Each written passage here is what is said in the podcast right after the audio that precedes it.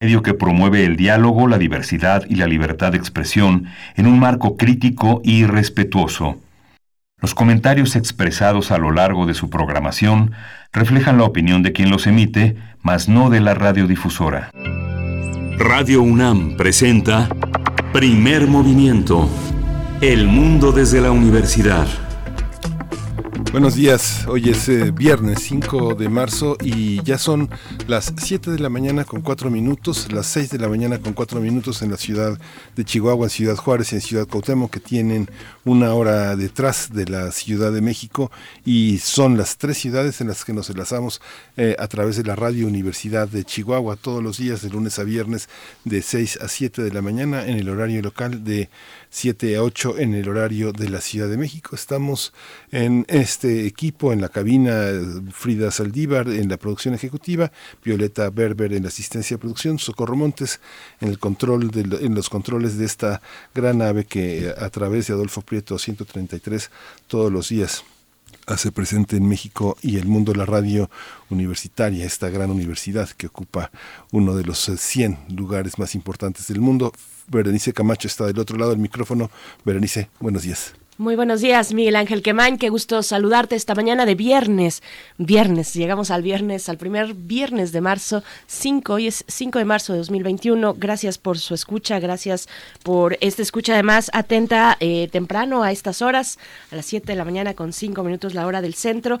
Vamos a tener hoy como cada viernes, por supuesto, les convocamos a enviar sus peticiones musicales, sus complacencias musicales eh, a través de nuestras redes sociales, por supuesto. También es viernes de Radio Teatro. Vamos a tener un inicio, un arranque en esta mañana para hablar de cine, de cine mexicano, de cine actual, de cómo se retratan ciertas eh, cuestiones sociales como la discriminación, la violencia de género, por supuesto, en el cine mexicano de la actualidad. Vamos a estar conversando particularmente de una película, la película Asfixia, eh, con su directora, Kenia Márquez. Ella es directora y productora de cine eh, dirige precisamente esta película titulada Asfixia y con Gabriela Olivo de Alba, narradora, diplomática y performer, performer ex directora del Fondo de Cultura Económica en Perú, porque bueno, próximamente se realizará eh, un espacio dedicado precisamente para dar ese contexto que ya mencionaba yo a esta película Asfixia. Sí, justamente eh, también tendremos eh, la, eh, el radioteatro que hoy está dedicado a un trabajo de Guillermo Murray Prisant en los El largo viaje del chicle. Es una adaptación del cuento de Guillermo en Los mayas para niños que publicó Selector en 2002 y que está narrado por Carolina Cortés.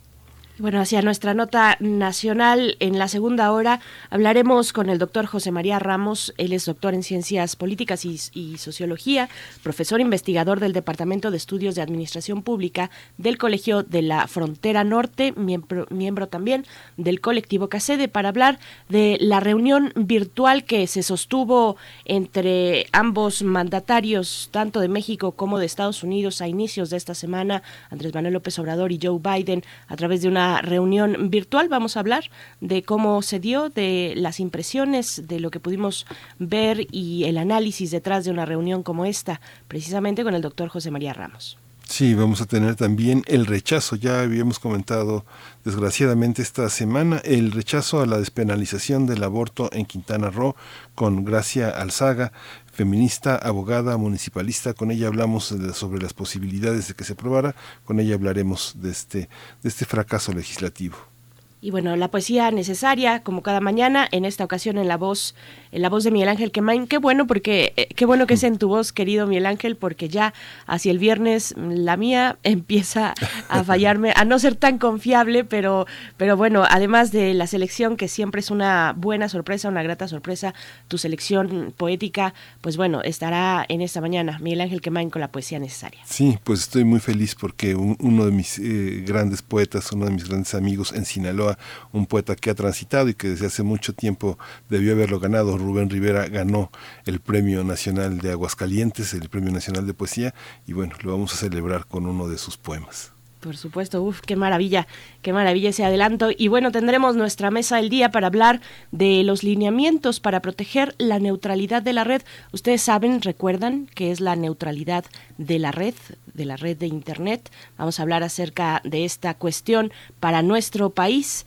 Vamos a conversar sobre este tema con Agneri Sampieri, oficial legal de la R3D, la Red en Defensa de los Derechos Digitales, una organización en México que precisamente eh, trabaja y hace propuestas sobre el aspecto digital, sobre el entorno digital y nuestras vidas en ese espacio digital. Así es que bueno, esto y lo que se vaya sumando, que seguramente serán varias, varias cuestiones. Hay noticias eh, importantes, interesantes con respecto a las candidaturas, en fin, pero antes de todo ello nos vamos con nuestro corte informativo cotidiano sobre COVID-19.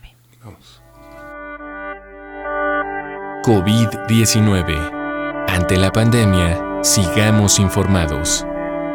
Radio UNAM.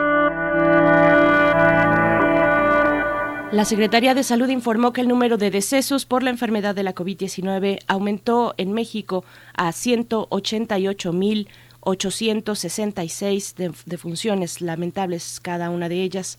De acuerdo con el informe técnico ofrecido el día de ayer por las autoridades sanitarias, los casos confirmados, los casos estimados son 2.307.524. Sí, y en información eh, internacional, la Organización Mundial de la Salud alertó ayer sobre el incremento de casos confirmados de coronavirus en Europa después de seis semanas de descensos.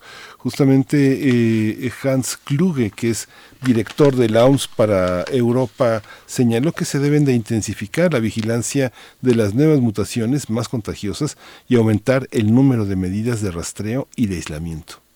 Así es, bueno, en los últimos días más de la mitad de los 53 países de la región europea han registrado un aumento, el aumento de nuevos casos. Sí, en información de, relacionada con la UNAM, la, UNAM se encuentra entre las 100 mejores universidades del orbe, de acuerdo con el QS World University Rankings by Subject 2021, que este año evaluó a más de 5.000 instituciones, 5.000 instituciones de educación superior del más alto nivel. En el rubro de artes y humanidades, la UNAM está en el sitio 24, mientras que en las áreas de ingeniería y tecnología, así como en ciencias naturales, nuestra casa de estudio se ubica en el sitio 92.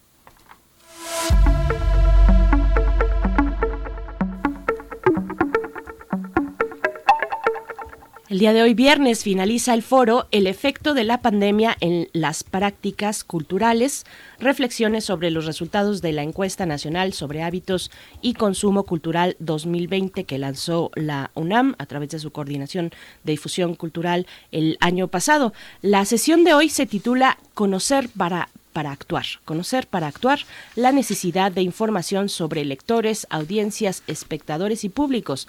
Participan en este foro Jorge González, Heriberto López Romo, Giovanna Jaspersen, Julia Isabel Flores y conduce Eduardo Vázquez Martín. Y bueno, vamos a tener también esta transmisión que justamente tiene eh, a través del canal de YouTube de la Cátedra Inés Amor.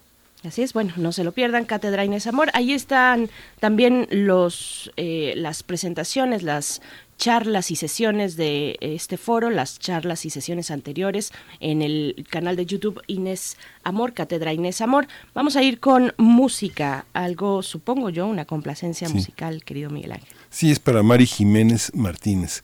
Es nada menos que una interpretación de Mercedes Sosa, una de las canciones más significativas, canción de las simples cosas.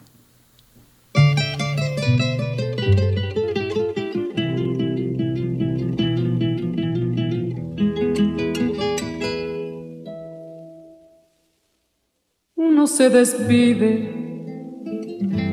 insensiblemente de pequeñas cosas.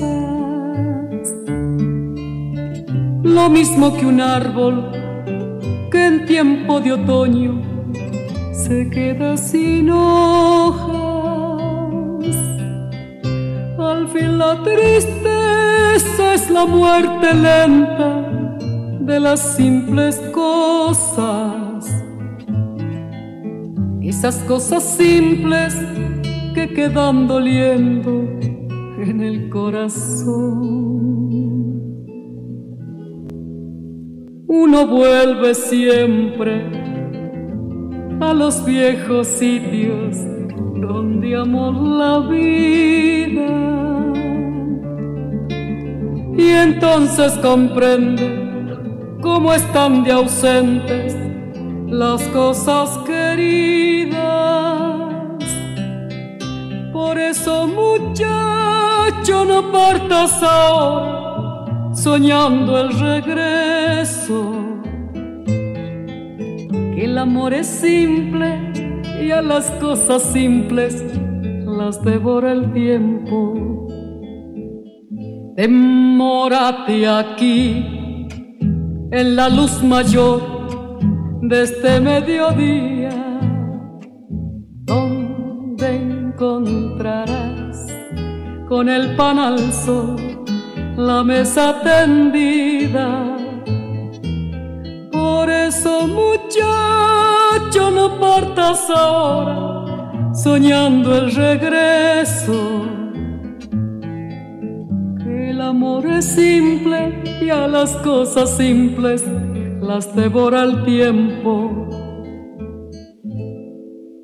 Uno vuelve siempre a los viejos sitios donde amó la vida.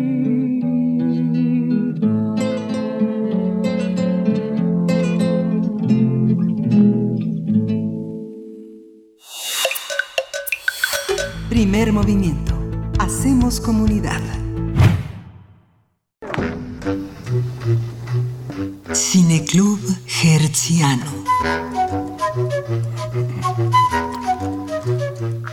La película Asfixia es un drama que gira en torno a Alma, una mujer albina que es condenada a prisión a pesar de no tener algo que ver con el crimen. Ella aprende a cuidar de los enfermos y heridos. Al, salir de prisión trata de reintegrarse a la sociedad y busca empleo como enfermera y cuidadora. Al principio le resulta difícil encontrar oportunidades, siendo juzgada tanto por su aspecto como por su pasado y antecedentes penales. En Asfixia, Alma sortea las traiciones de sus amigos y el acoso de su expareja, quien se caracteriza por ser violento y le impide ver a su hija. Este largometraje obtuvo el premio a Mejor Película en la 34 sección del Festival de Cine Latinoamericano de Trieste. Para hablar en torno a esta cinta, nominada, galardonada a dos premios Ariel, se realizará un conversatorio el próximo 11 de marzo con la participación de la cineasta Kenia Márquez, la actriz Mónica del Carmen, el actor Raúl Briones, la protagonista Joana Fragoso Blend y la periodista cultural peruana Rosana López Cubas. Esa actividad va a ser transmitida en vivo vía Face Live en el fan del fanpage de la Coordinación de Vinculación Internacional del Fondo de Cultura Económica, eh, eh, la Embajada de México en Paraguay y en Colombia y la subsidiaria del Fondo de Cultura Económica en Colombia. Pues vamos a hablar sobre asfixia, sobre esta cinta, sobre lo que propone, la mirada social que propone sobre ciertos temas importantes, discriminación, violencia de género. Está con nosotros esta mañana la directora de esta cinta, Asfixia, Kenia Márquez, directora y productora de cine. ¿Cómo estás, Kenia? Bienvenida. Buenos días, Berenice. Buenos días, Miguel Ángel. Muchas gracias por el espacio y por la invitación. Mm, gracias, Kennedy. Gracias. Eh, también presento a Gabriela Olivo de Alba. Ella es narradora, eh, diplomática y performer. Bienvenida, Gabriela Olivo de Alba. Hay mucho gusto y muchas gracias por recibirnos nuevamente en este espacio. Gracias, gracias eh, Gabriela, Kenia, bienvenida Zambas. Pues Kenia, empezamos contigo. Vamos, eh, cuéntanos por favor cómo surgió esta idea, qué visión mm, es la tuya con respecto a la sociedad, a los temas que te interesaron y que quisiste transmitir en esta cinta. Pues creo que fue una película que tuvo una concepción muy concreta a partir de mi ópera prima Fecha de Caducidad, en donde eh, Asfixia es la segunda parte de una trilogía en donde yo planteo eh, tener como mi premisa inicial o como mi tema que rige todas estas películas la discriminación y evidentemente la violencia a la mujer.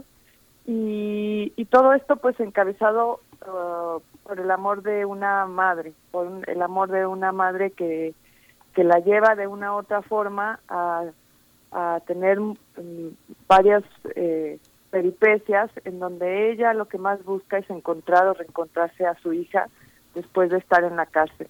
Y a mí, sobre todo, mm, quería plantear el tema de la discriminación, evidentemente, a tope, es decir, hacerlo a través de una mujer albina, eh, que obviamente por su imagen es discriminada, y pues tener esta posibilidad de que ella sea discriminada no solo por eso, sino por, por ser una expresidiaria y en donde ella busca también reinsertarse a la sociedad. Yo tuve la posibilidad de, visitar mm, varios reclusorios femeninos y ahí me di cuenta que, que las estadísticas eran terribles, que marcaban de alguna u otra forma el destino de la mujer y, era muy contundente que el 70% de las mujeres que estaban ahí estaban ahí porque estaban implicadas por la pareja.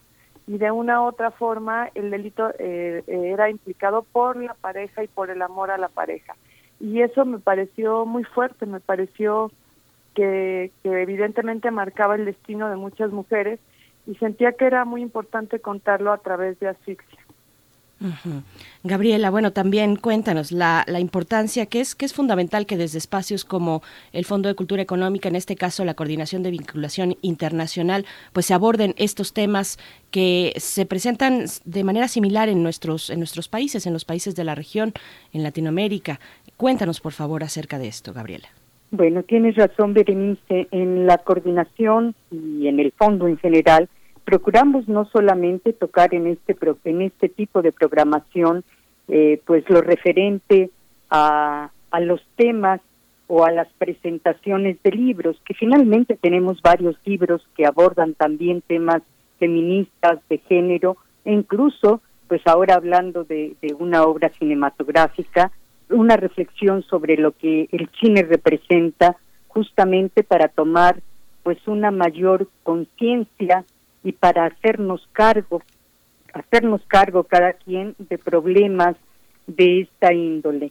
A mí me, me pareció eh, muy interesante cuando desde la Embajada de Paraguay se me sugirió eh, procurar buscar algún tema para reflexionar en esta semana eh, que viene, en donde, como sabemos, pues se conmemora el Día Internacional de la Mujer. Esta película de Kenia justamente porque creo que el hecho de abordar este problema, esta problemática, porque en realidad son varias que se entrecruzan con este personaje de una apariencia tan singular, provoca en el espectador un extrañamiento mayor, porque la película sin duda tiene pues además cualidades estéticas, la atmósfera, la fotografía que se recrea, eh, te confieso que cuando yo la vi por primera vez, eh, sentí casi como si el personaje fuera un, un ángel, o sea, es tan, tan peculiar, tan distinta la apariencia de un albino deambulando, además, eh, pues en espacios a veces muy marginales, que casi parecía una aparición, ¿no? Una aparición del otro, cómo miramos al otro, cómo discriminamos al otro, cómo aceptamos, cómo sentimos o no empatía al otro, me pareció que era pues muy atinado hacerlo justamente con esta con esta cinta, además dirigida por la única mujer que estuvo nominada con su película eh, y que obtuvo varios reconocimientos en la en la edición más reciente del premio Ariel. Esta, esta aproximación, eh, Kenia, hay una, Kenia Márquez, hay una eh, un proyecto de investigación que, bueno, ya comentaste que fue este acercamiento al, al reclusorio. ¿Cómo se convierte en cine una, una idea como esta? ¿Cómo eh, se, se profundiza en los matices que constituyen el psiquismo, la psicología, el carácter de un personaje como el que, como el que propones? Pues creo que pues deambulas en muchas ideas, deambulas también en, en, en, propias circunstancias que te pasan en la vida y que, y que tú sorteas y que, y que tratas plasmar a través de un guion en donde, pues como tú bien dices, eh, hay una idea principal que para mí era justo eso, la discriminación, el, el, abordar el tema que, a mí desde hace muchos años me, me preocupa y me angustia, cómo la condición humana puede ser tan perversa para discriminar a partir de la imagen y crear juicios y prejuicios a las personas.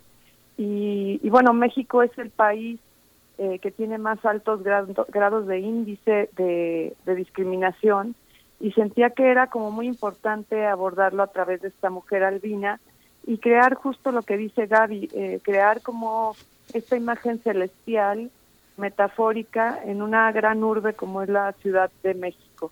Asfixia fue un, un guion que, que me costó mucho trabajo eh, transitarlo, porque creo que de una u otra forma yo soy como el contexto y los personajes que participan ahí, de una u otra forma, es mi película más personal y que, y que bueno, siento que creó como una resonancia muy importante, no solo en el tema de la discriminación, sino también de la violencia.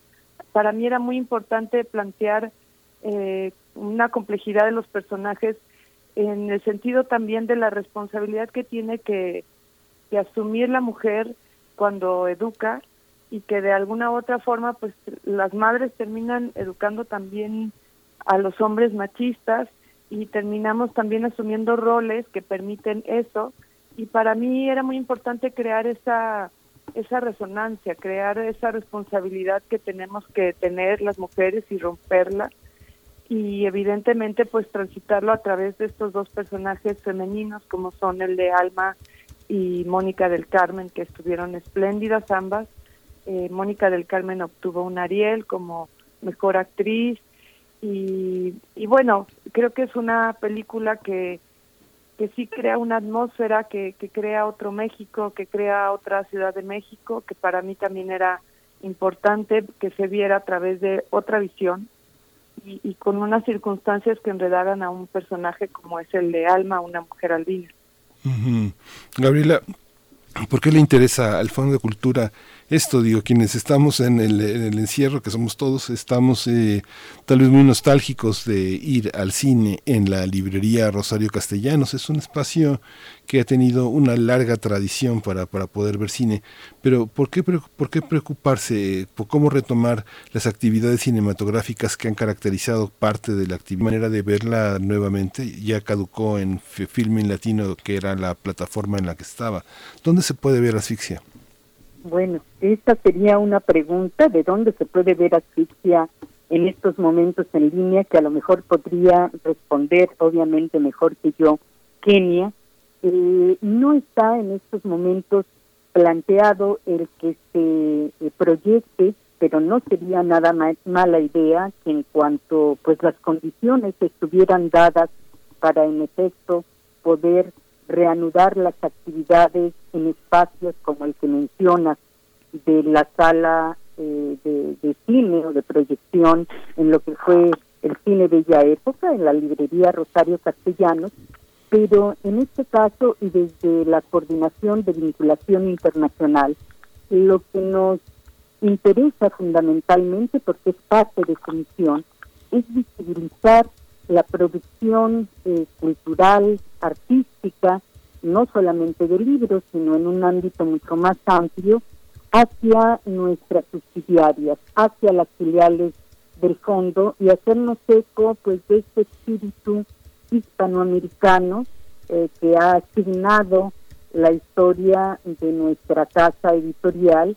Es por esto, pues por lo que nos alegra mucho que cada vez en los eventos que ustedes nos han hecho favor también de promocionar eh, programados desde aquí, se vayan sumando eh, más instituciones. En esta ocasión, como lo mencionamos, bueno, está la Embajada de México en Paraguay, la Embajada de México en Colombia, la subsidiaria del Fondo de Cultura Económica en Colombia, y la presencia, que también será relevante, de una periodista cultural peruana, ella es pionera en, lo digital en su país, Rosana López Cubas. Entonces, en gran medida, este es el espíritu y yo esperaría, después a lo mejor podremos conversarlo con Kenia y con eh, las personas involucradas o las instituciones en la producción de esta cinta, para ver la posibilidad de que se vea, que sí, en, los espacios del fondo en nuestro país, pero que también haya la posibilidad de que se, vea eh, también en, el extranjero, en América Latina, en España. Kenia, Kenia Márquez, bueno, en efecto, esa pregunta, eh, ¿Cuándo, podremos eh, volver a ver eh, pues en las distintas plataformas o en este caso en Filming Latino? Hay obra tuya en Filming, hay un par de películas tuyas. Eh, yo ayer me di una vuelta y, y, estás ahí, pero no está Asfixia y sería pues muy interesante poder tenerla de nuevo. ¿Hay alguna noticia al respecto? Pues mira, la realidad es que ahora está como transitando en las plataformas. Eh, que es como una de las opciones eh, más socorridas en estos momentos. Eh, si no si no me equivoco está en no sé si lo puedo decir pero está en Cinepolis Click y también a través de la plataforma de iTunes puede la película bajarse o rentarla en ambas plataformas. Y la idea es que próximamente tenga como una exhibición al aire libre en la Cineteca que para mí eso sería como muy gratificante regresar a ese foro, ahí la película cuando se estrenó comercialmente fue muy bien recibida, estuvo 11 semanas en la programación de la Cineteca con, con una asistencia muy continua. Y pues bueno, eso es ahora un poquito la ruta, para mí era era muy importante participar en este conversatorio por esta posibilidad que tú decías de que la película se pueda ver en Latinoamérica, quizás es, es la, el territorio más complejo para las películas mexicanas, llegar a, esas, a esos países. Y evidentemente pues para mí sería muy importante que pudiera ir como a exhibiciones en otros países en donde se pudiera ver la película y, Kenia, voy de nuevo contigo. Eh, una vez que nos, que nos aclaras esto, que nos compartes esa posibilidad, ojalá que sí, que podamos ver en el foro abierto de la Cineteca eh, esta, esta película, Asfixia, que diriges. Y, te pregunto, Kenia, eh, compártenos un poco más sobre este, este momento en el que tú tuviste cierta cercanía con centros penitenciarios, entiendo que en Ciudad de México, el estar en prisión es un estar diferenciado para hombres y para mujeres? ¿En qué se distingue? Porque muchas películas pues encuentran eh, en su objeto de proyección la vida de personas que estuvieron en prisión y que salen, una vez que salen, pues enfrentan una gran adversidad para poder colocarse una vez más en la sociedad, lo cual es, ya nos habla de un, de un fallo mismo de la forma en la que pensamos las prisiones, pero ¿Cómo, cómo lo viste tú? ¿Cómo, ¿Cómo ves esta cuestión directamente para con las mujeres, estando dentro de, dentro de los centros penitenciarios y una vez también que salen? Es, muy ambiguo, Berenice, porque eh, pareciera que son más amables. Tuve la oportunidad de ir a, reclusorios femeninos y, de, y, de, y masculinos de hombres y pareciera que son más amables, pero es todo lo contrario. Me encontré con muchas historias y también hay un porcentaje muy alto en donde las mujeres cuando entran a prisión son abandonadas por su familia. Casi el, el 60% de las mujeres que están ahí, su familia por ser mujer las castigan más por cometer un delito. Es decir, cuando el hombre entra a prisión, siempre su familia, sus madres, sus, sus parejas, su familia nunca los deja, siempre intentan que salgan libres eh, los visitan, los, están atentos de ellos, están ahí.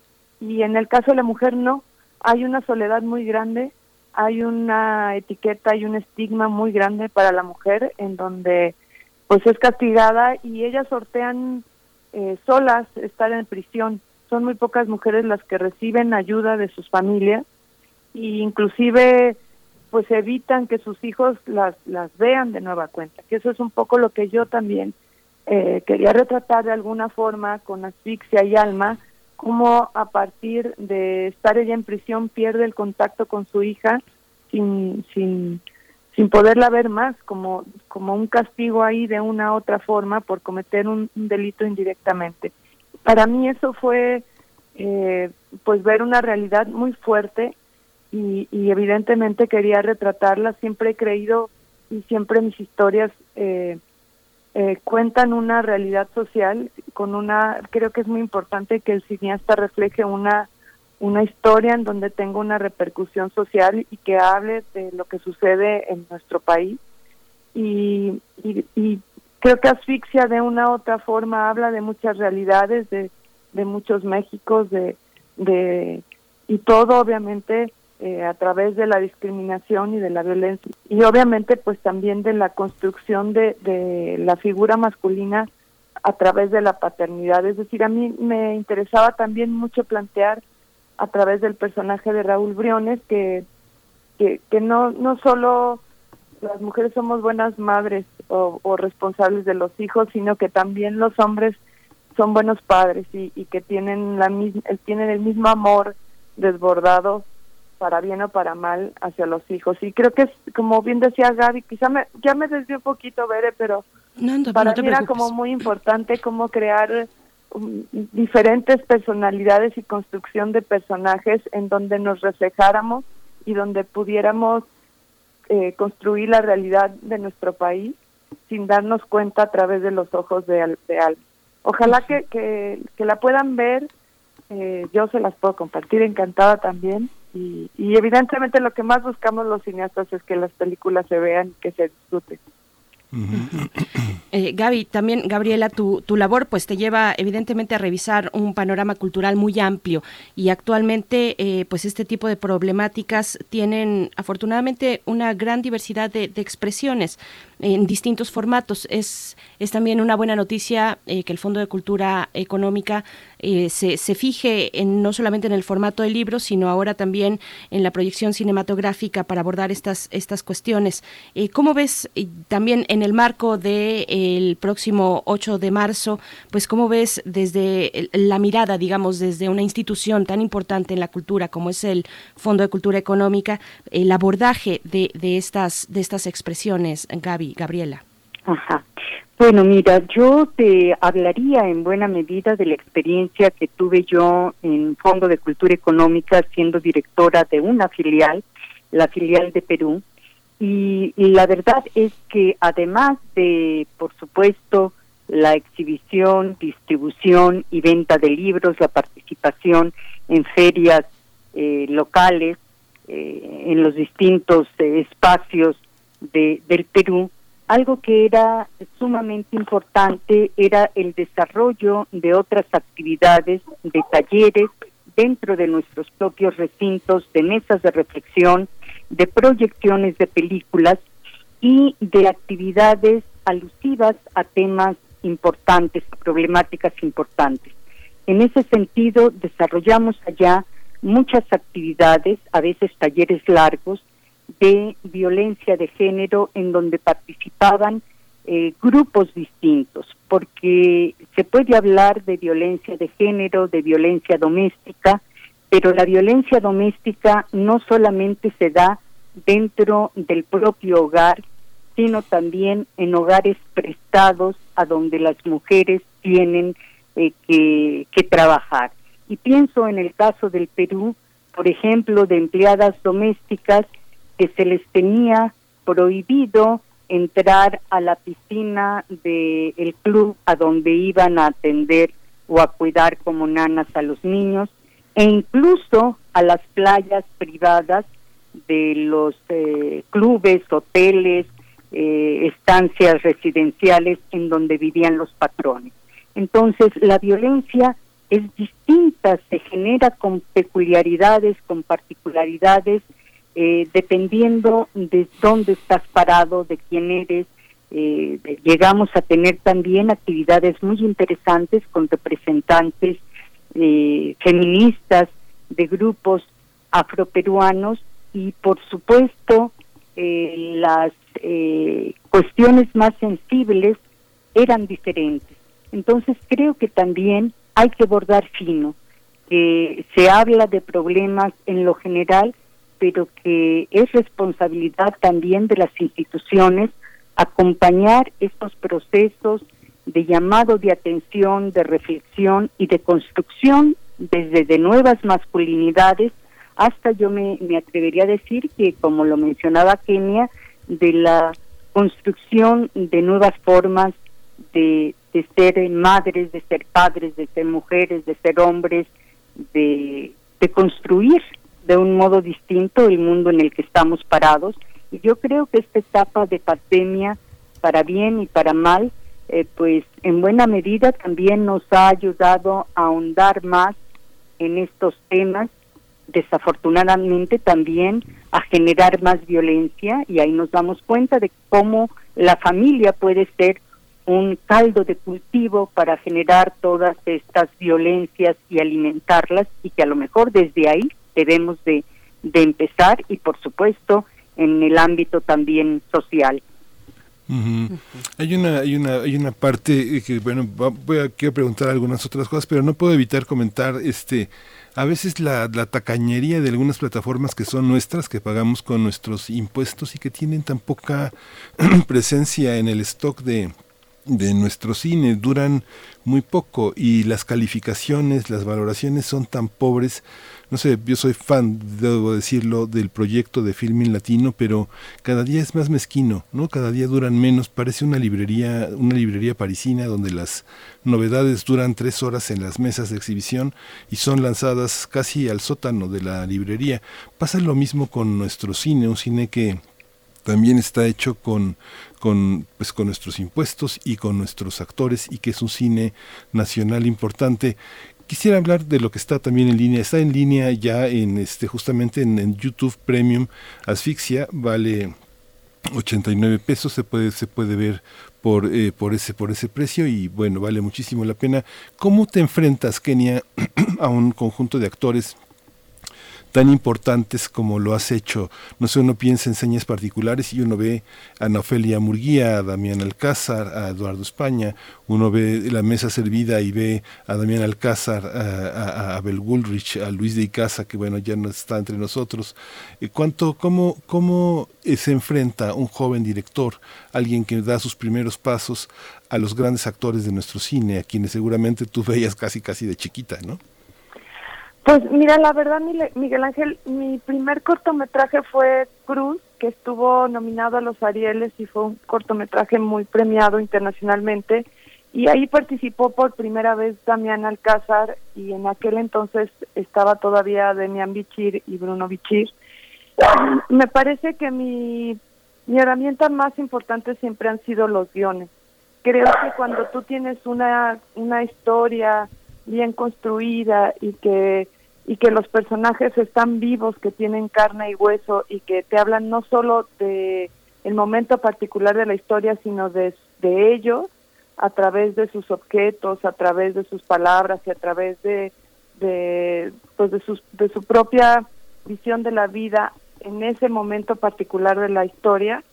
Que, creo que eso ha sido para mí muy contundente. He logrado convencer a historias. Soy muy obsesiva con, con los guiones, escribo muchos meses, eh, sí intento trabajarlos mucho, normalmente hago entre 30 versiones o 30 tratamientos de, las historias y siempre intento contar algo personal o, contar algo que, que para mí me mueva, que, que sí me mueva mi entraña, mi alma, mi, mi ser, para poder construirlo con mayor certera, certeza y con mayor eh, emotividad y creo que eso siempre está ahí en, en, en, los pocos trabajos que he hecho eh, y he estado acompañado afortunadamente por grandes actores de varias generaciones como también Mónica del Carmen, eh, Raúl Briones, Enrique Arriola, que son grandes instituciones, pero que siempre confían en, en las historias tan particulares. Creo que mis historias son eh, con un híbrido de género entre el humor negro, entre el drama, entre las cosas oníricas y, pues creo que eso ha marcado un poco mi trabajo en estos años. Ya no soy tan joven, Miguel Ángel, pero, pero la realidad es que siempre he contado con la fortuna de que los guiones son la puerta que me, lo, lo que me ha abierto esas puertas y que evidentemente yo cuando la primera vez que busqué a Damián Alcázar con en la mano y lo busqué en Coyoacán para decirle que si quería hacer ese cortometraje cuando él estaba en ese momento con la ley de Herodes, eh, pues el, el poder tener esta respuesta tan inmediata de Damián de, que sí, que quería hacer esa película porque era un gran guion, pues para mí obviamente me, me inspira, me hace que, que trabaje más en mis historias. Tardo mucho en filmar, normalmente filmo cada seis años mis historias personales, pero creo que esa espera me da esa complejidad y, el trabajo de guiones mejor construidos en, en términos de personajes y de historias.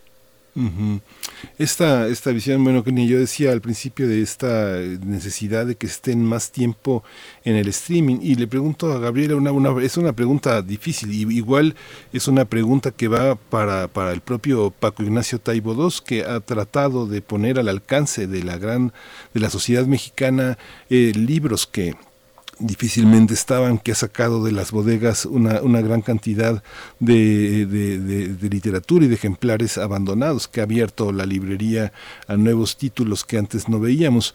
¿Por qué no recuperar eh, eh, el cine que teníamos en la Rosario Castellanos en línea. ¿Cuál es la, cuál es la dificultad de tener para el Fondo de Cultura Económica este gran cine? las propias librerías tienen grandes películas, películas que no están en la órbita comercial, películas tan importantes que a veces no se localizan en la cineteca, en la librería de la cineteca, pero que sí se localizan en las librerías del Fondo de Cultura Económica.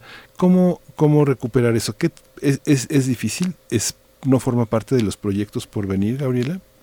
Pues mira, yo creo que es algo que seguramente estará ya, ya rondándonos.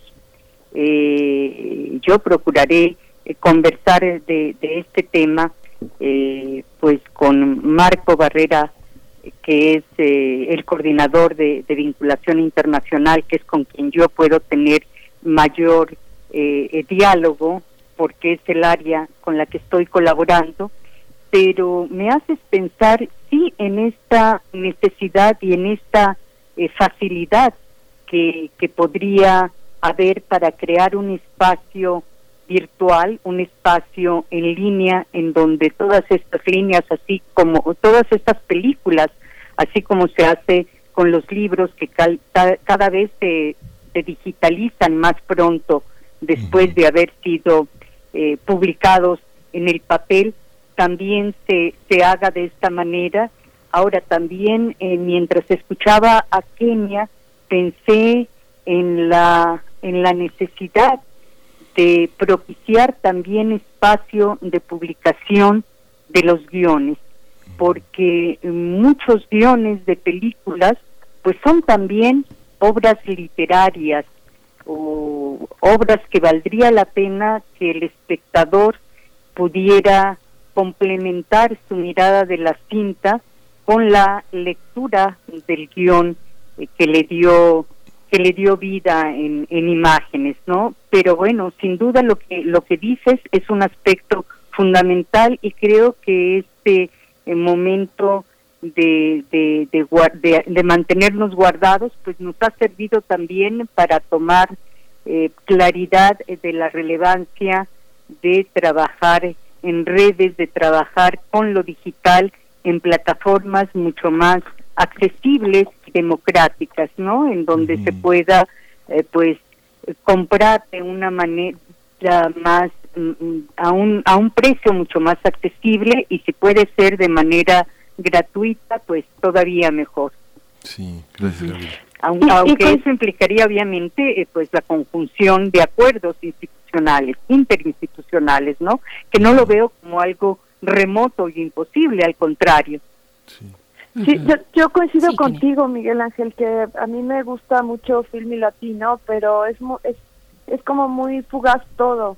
Y, y creo que tendría que ser una plataforma en donde su prioridad tendría que ser el cine nacional y en donde pues todas las películas mexicanas que están ahí esperando ser exhibidas o que de alguna otra forma su exhibición comercial eh, es tan fugaz también por, por los exhibidores, pues el poder tener una oportunidad de tener una exhibición permanente y en línea, pues haría que, las películas no solo se vieran más, sino que más gente que no está, que no tiene el acceso a una sala comercial pudiera verla y sentirse cercano a un cine que es de ellos, que, que eso lo olvidamos mucho. Y yo en estos meses este encierro pude eh, ver muchas plataformas de otros países donde el cine nacional de esos países es gratuito y donde tú te puedes encontrar todas las películas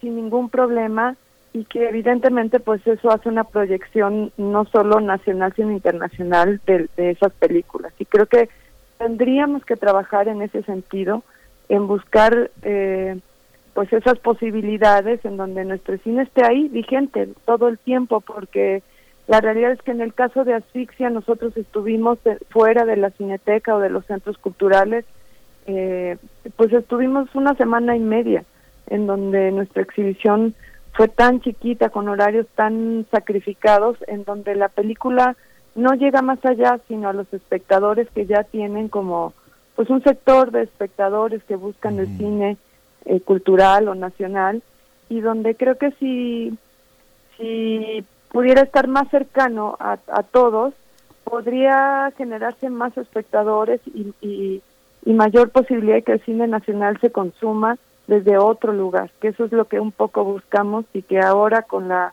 con la iniciativa de la ley cinematográfica pues estamos intentando no no solo tener esta posibilidad de las plataformas que está increíble, sino tener una exhibición más pública evidentemente pues cuando se pueda y cuando se permita y cuando pues toda la pandemia nos lo nos lo deje, ¿no? Precisamente, Kenia, eh, ¿cómo, ¿cómo destrabar, cómo hacer posible eh, tener en una plataforma pues el cine nacional pagando una suscripción, la suscripción de una plataforma que ya de por sí uno, uno paga y luego pues se encuentra con que tiene que volver a pagar y eso ocurre en plataformas digamos internacionales como eh, las de Apple, por ejemplo, Apple TV tiene esa manera también, en fin, otras, otras, pero con Filmin Latino uno esperaría algo distinto. Yo como espectadora debo decir, y me uno a la queja que, que ya comentaba Miguel Ángel, uno va a Filmin, ve una película, la recomienda con un amigo, con algún familiar, y, al tiempo que el familiar la quiere ver, exacto, ya no está. Entonces se rompe ese ciclo de difusión de boca a boca que dicen es el más valioso porque es muy honesto. ¿Cómo, cómo verlo, eh, Kenia? ¿Cómo ver esta cuestión? Y también otra pregunta es, los públicos hoy en la pandemia, eh, la pandemia, digamos, para el cine, ¿el cine ha transitado de manera natural o es lo que hemos podido ver, pues de la pantalla grande a la pantalla chica, aunque la cuestión de la producción cinematográfica pues tiene otras afectaciones muy importantes por la pandemia. Kenia, ¿cómo ver estas cuestiones?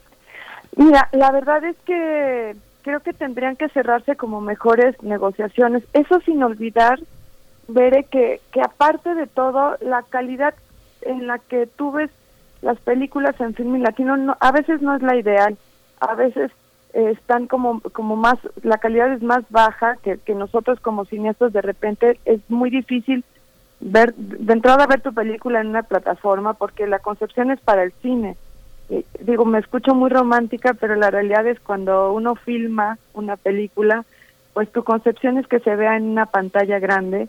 Y por ejemplo, en el caso de Asfixia, es una película que tiene una fotografía espectacular, con una gran atmósfera y el diseño sonoro es, es, es una herramienta dramática muy importante en la película, que solo eso lo puedes tú ver totalmente en una sala de cine.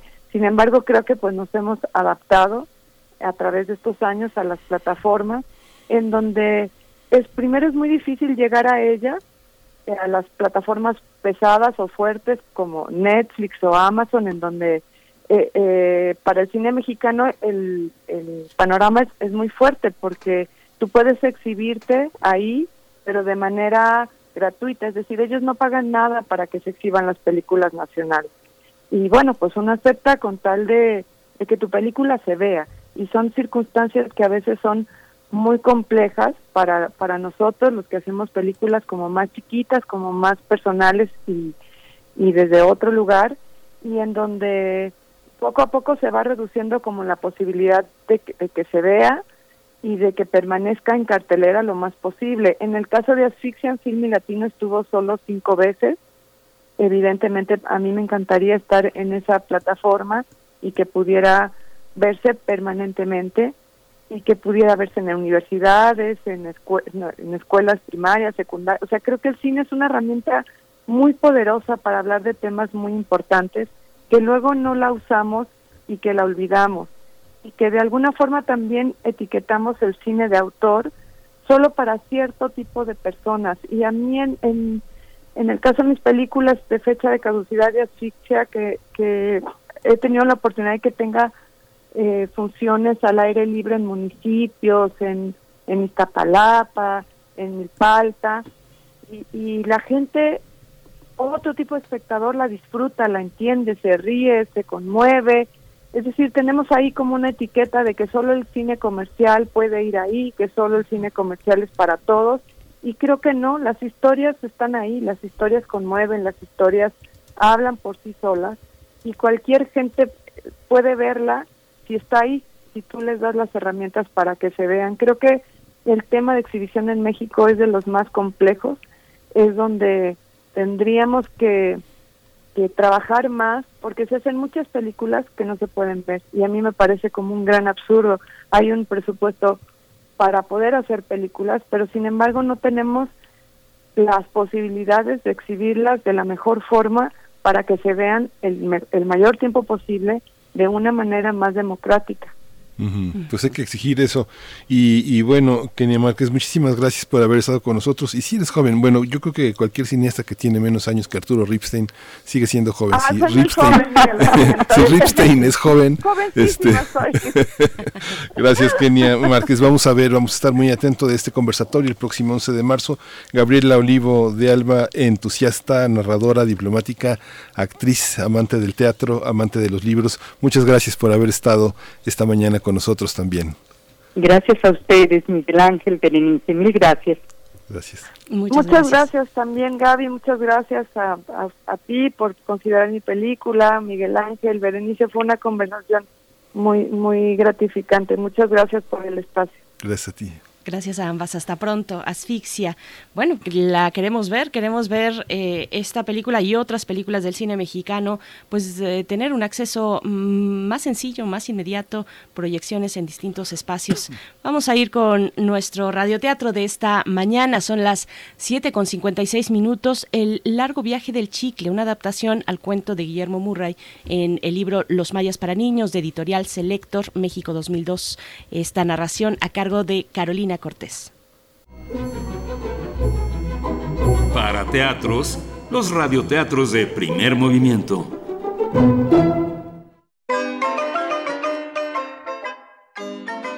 El largo viaje del chicle. Adaptación a la versión de Guillermo Murray, Editorial Selector 2002. ¿Sabías que nosotros los mayas hemos hecho grandes regalos al mundo? Entre ellos, el más famoso chicle, originario de la aromática resina.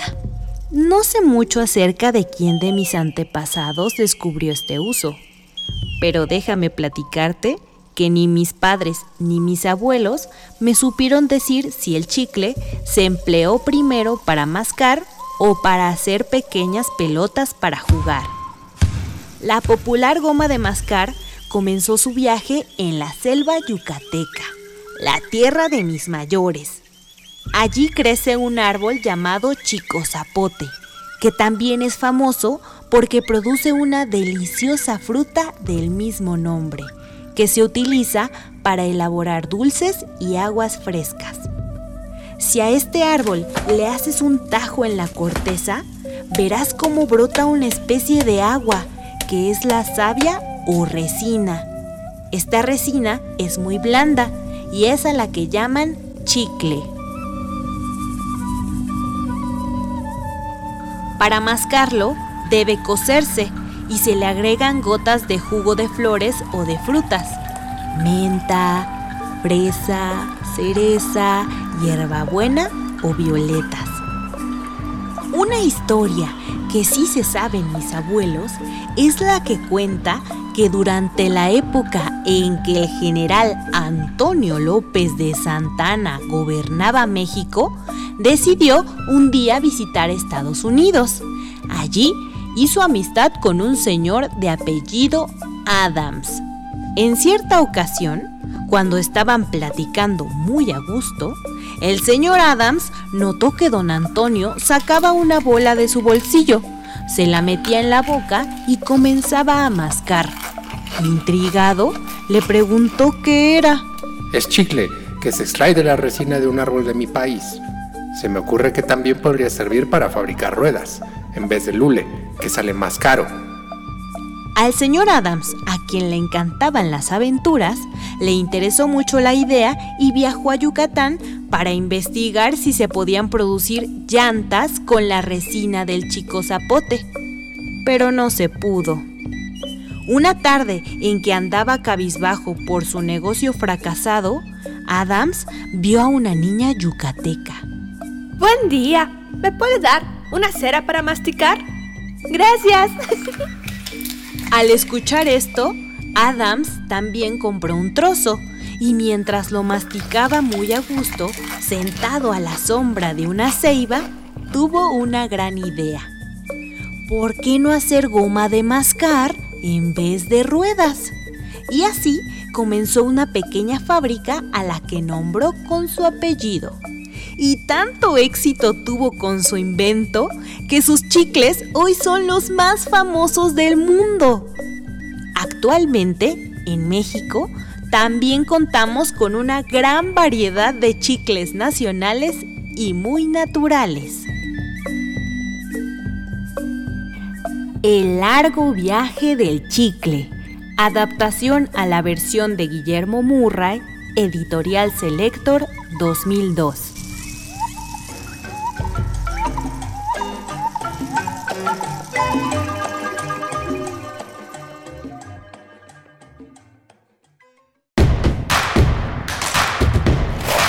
En redes sociales. Encuéntranos en Facebook como Primer Movimiento y en Twitter como arroba PMovimiento. Hagamos comunidad.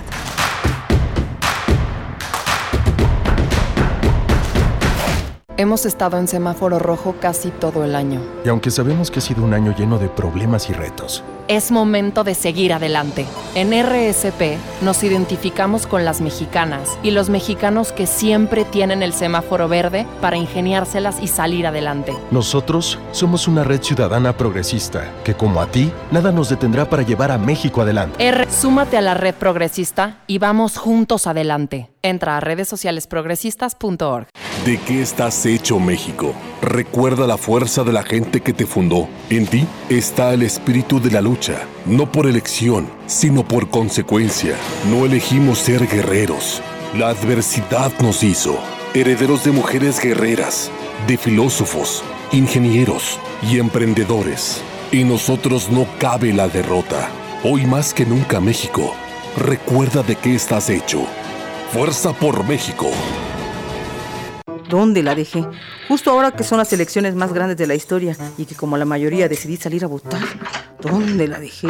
¿Ma? Ay, hija, extravié mi INE y no sé qué hacer. Tranquila, aún estás a tiempo de sacar una reimpresión idéntica. Es muy sencillo. Puedes hacerlo hasta el 25 de mayo. ¡Qué alivio!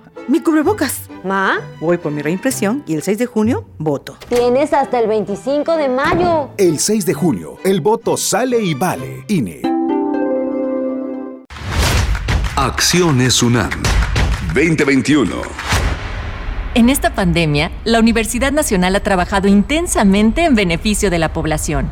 Colabora en el área médica de la Unidad Temporal de Atención COVID-19 Centro City Banamex, donde el personal especializado, médicos y enfermeras universitarios brindan apoyo de primer nivel con sentido humano.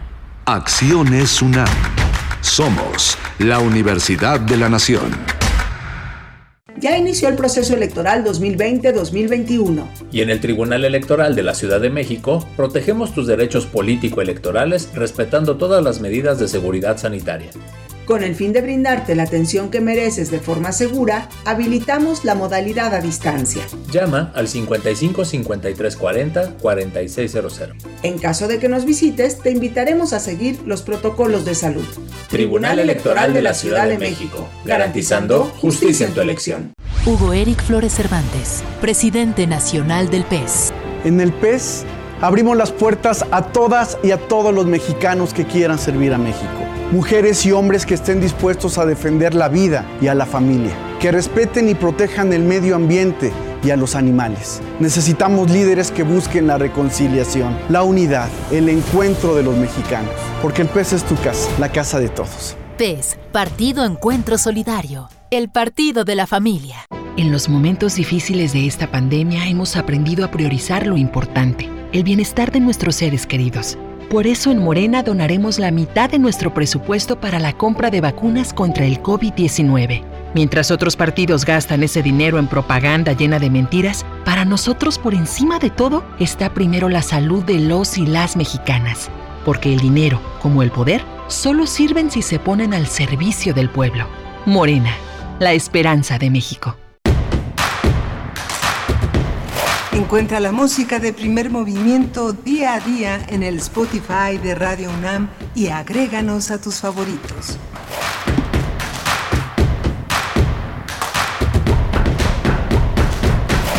Muy buenos días, estamos de vuelta en primer movimiento, iniciando nuestra segunda hora de transmisión en esta mañana de viernes, viernes 5 de marzo de 2021. Son las 8 con 5 minutos de la mañana y en este momento nos enlazamos con la radio Nicolaita a través del 104.3 y llegamos a Morelia, así como cada mañana. Un saludo para allá, un saludo a la Universidad Michoacana de San Nicolás de Hidalgo. Un gusto llegar con ustedes, así también a los que permanecen en el 96.1 de FM, en el 800 60 de AM y en www.radio.unam.mx. Les saludo y les saludamos pues en nombre de todo el equipo que está en sus puestos y a sana distancia en esta mañana. Eh, en cabina, en cabina está Socorro Montes en los controles técnicos, Frida Saldívar en la producción ejecutiva y Violeta Berber en la asistencia de producción. Mi compañero Miguel Ángel Quemain en los micrófonos. Miguel Ángel. Hola Berenice, buenos días, buenos días a todos nuestros radioescuchas. Venimos de una conversación muy interesante con una cineasta pues ya con una, con una trayectoria importante en la producción de cine mexicano, tanto en cortometraje como en largometraje. Ella es Kenia Márquez, que el próximo 11 de marzo van a tener una, una transmisión importante en Facebook Live del Fondo de Cultura Económica, un trabajo en la parte internacional de, la editorial eh, que es que vale la pena seguir.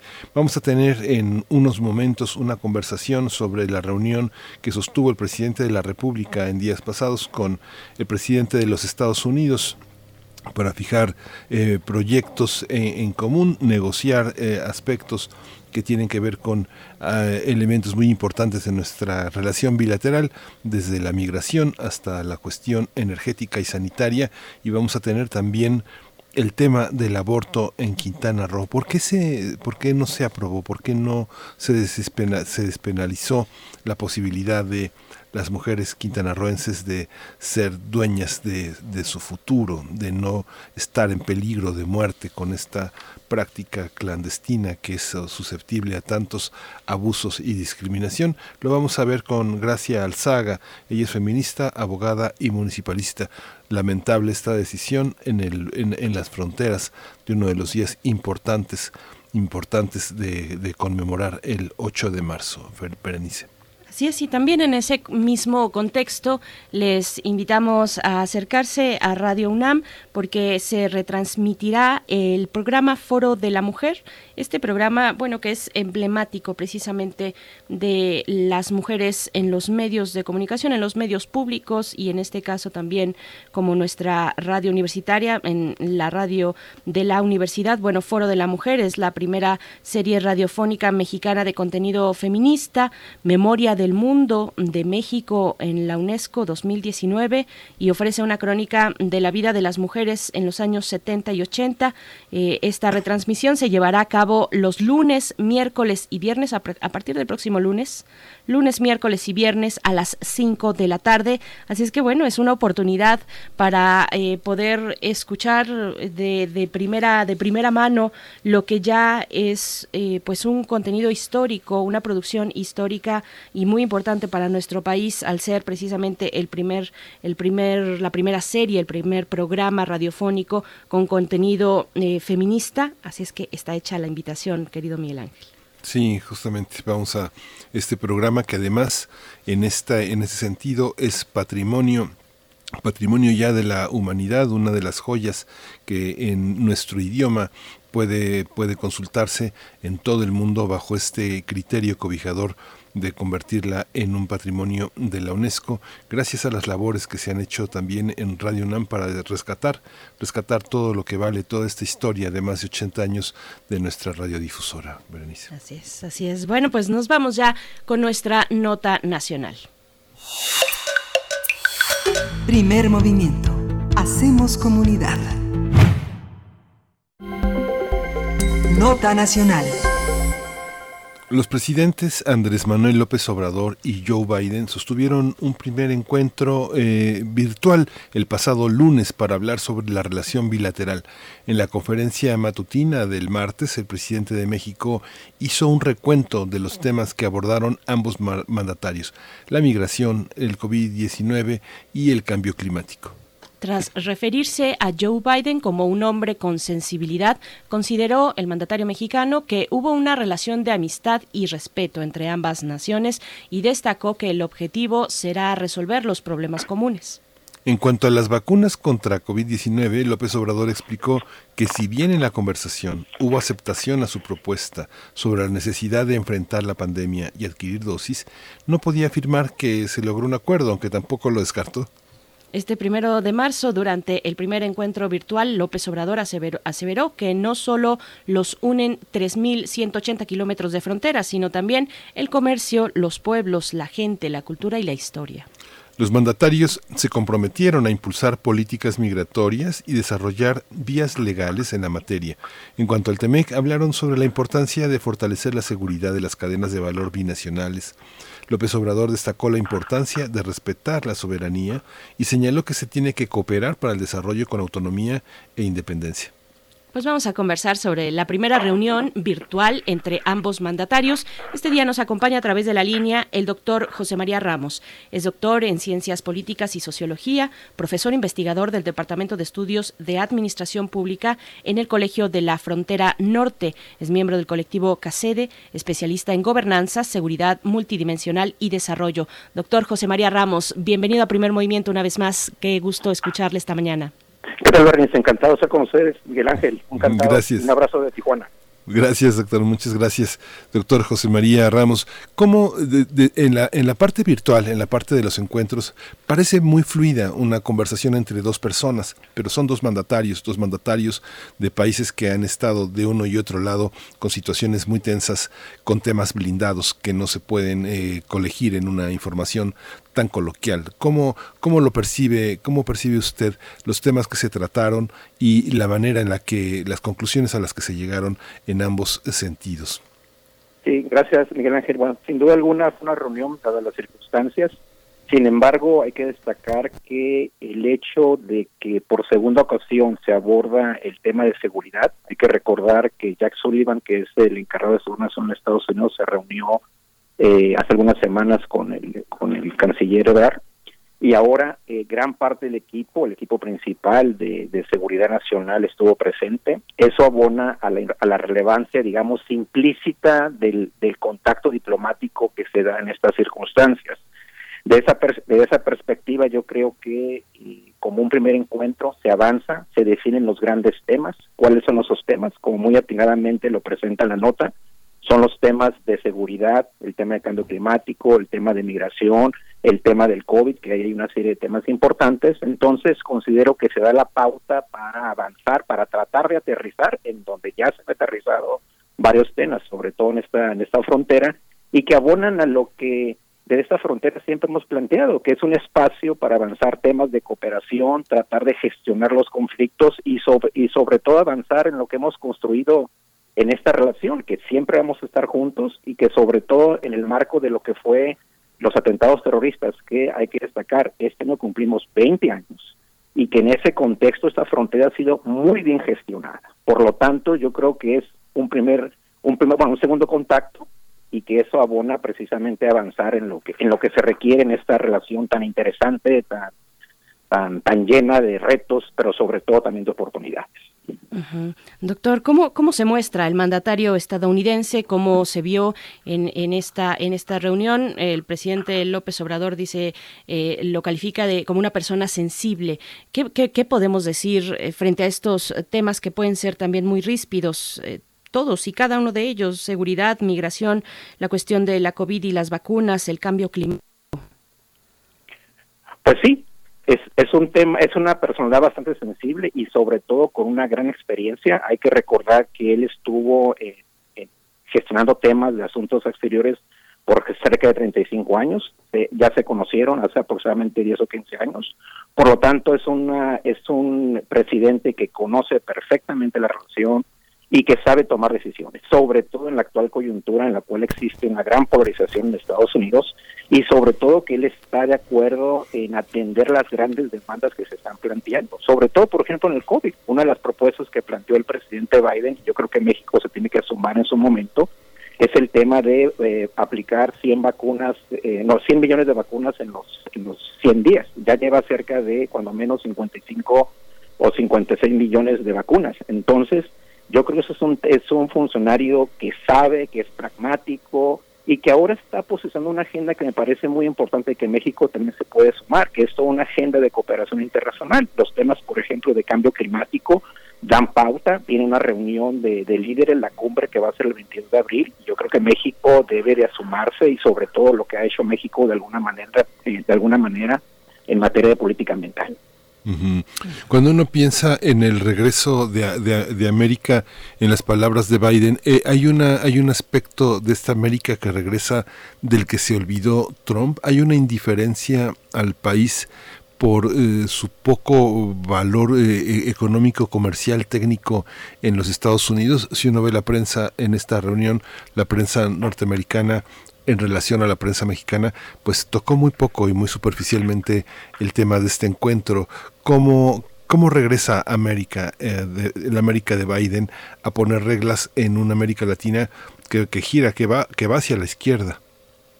Así es, así es Miguel Ángel, es una es un regreso que tiene que ver con atender los principales valores de la sociedad de Estados Unidos y sobre todo en el contexto de esta gran polarización, una elección bastante competitiva el regreso de alguna manera del anterior presidente Trump.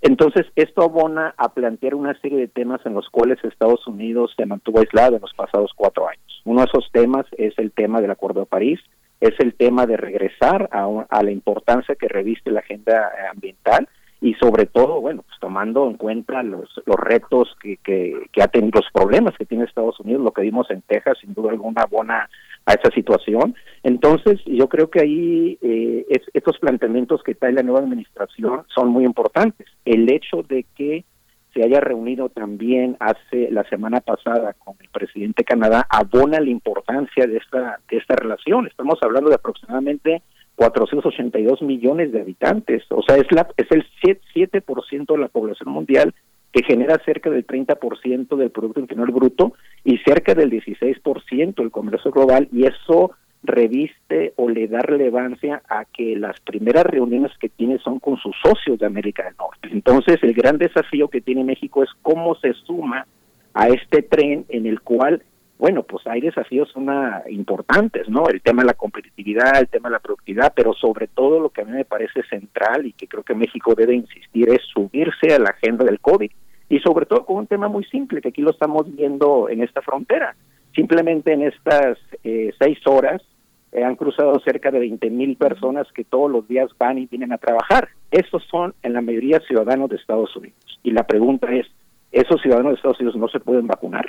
Yo pensaría que cerca de un bueno, no no no están disponibles son las, las cifras, no, pero cuando menos un 20, 25% de esas, de esas personas ya se vacunaron, pero el reto es vacunar a todas porque estamos hablando, como dice la nota, de cadenas de valor en donde existe este tipo de flujos que abonan el enriquecimiento tanto de México, pero sobre todo de Estados Unidos.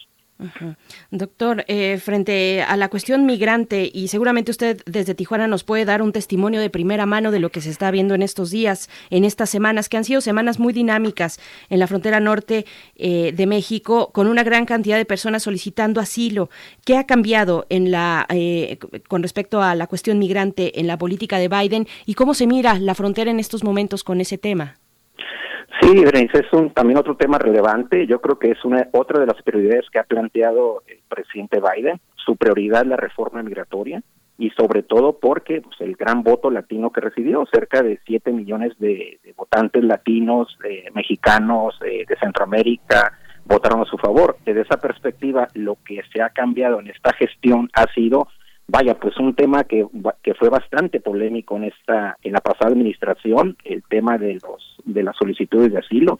Se está revisando, ya las personas están cruzando a Estados Unidos eh, y precisamente porque eso abona algo de que el propio Biden ha planteado y el encargado este, Alejandro Mallorca del Departamento de Seguridad Nacional tiene que ver con el hecho que, eh, que ojo, ese tema ya lo traía desde la pasada administración del Congreso demócrata de humanizar el servicio de inmigración de fortalecer los temas de derechos humanos, de fortalecer el debido proceso. Son temas que van a estar presentes en esta administración y lo estamos viendo de, de una manera muy precisa en esta frontera a raíz de que ya está funcionando la gestión de, pues cuando menos en el caso de Tijuana serían unas entre unas tres mil, cinco mil personas, porque lamentablemente, pues varias personas se tuvieron que regresar, otras cruzaron de manera con Estados Unidos, pero bueno, el tema es que se está funcionando y eso, eso es un ejemplo de que se puede gestionar un tema tan complejo cuando existen, bueno, sobre todo lo que pasó la, en, la, en la pasada administración y lo que el propio Mallorca ha ¿no? De que les dejaron un sistema de, de, gestión migratoria con bastantes problemas, se está avanzando en la materia, el hecho de que esté también Roberta Jacobson como encargada de seguridad, como un enlace entre la frontera y la agenda de seguridad nacional, abona un poco a fortalecer estos esquemas pero sobre todo también hay otra serie de retos en esta materia y hay que y asociarlo al tema del COVID, uno de los de los criterios que no se ha reducido, que es lamentablemente la expulsión inmediata de esos migrantes cuando tienen antecedentes de COVID. Entonces, hay una expulsión fast track. Ahí se aplica el criterio de seguridad nacional que no se ha suprimido, porque hay que recordar que la que, en esta frontera tenemos, vamos a cumplir un año suspendida el ingreso de eh, mexicanos con visa de Estados Unidos hacia Estados, a Estados Unidos a raíz del COVID, pero porque la pasada administración adoptó un criterio de seguridad nacional. Entonces, se dejaron de lado todos los mecanismos ya existentes que planificaron muy bien la pandemia y que ahora lamentablemente no están funcionando. Desde esa perspectiva, este criterio, el famoso título 42, vaya, pues también es un poco contradictorio, pero yo creo que tiene que ver un poco, eh, mi, impresión es que es una es un criterio, bueno, es un criterio legal, pero es una estrategia política para tener el apoyo de los republicanos para cuando, cuando su momento se discuta la reforma migratoria, se pueda tener el aval de cuando menos 10 o 12 senadores republicanos. En este, en este sentido, también, doctor, esta visión que tiene nuestro presidente eh, en relación a una política conciliatoria en el, cuando se reunió con, con Trump y que pues muchos mexicanos muy nacionalistas lo que hubieran deseado es eh, irle a pedrear la casa a Trump por los dichos que tuvo en el pasado sobre México. Sin embargo, hay una parte en la que estamos como país entre la espada y la pared, entre esta idea de tercer país seguro, el control de los migrantes y esta política de derechos humanos que México respalda, pero que no respeta a la hora de que pasan las caravanas de migrantes, los detiene, los, los acosa, eh, muestra muchas dificultades que además propician que los, que los migrantes sean maltratados y sean víctimas de mafias y de, y de secuestradores que los que los eh, en su paso por México los atacan con toda la con toda la carta abierta.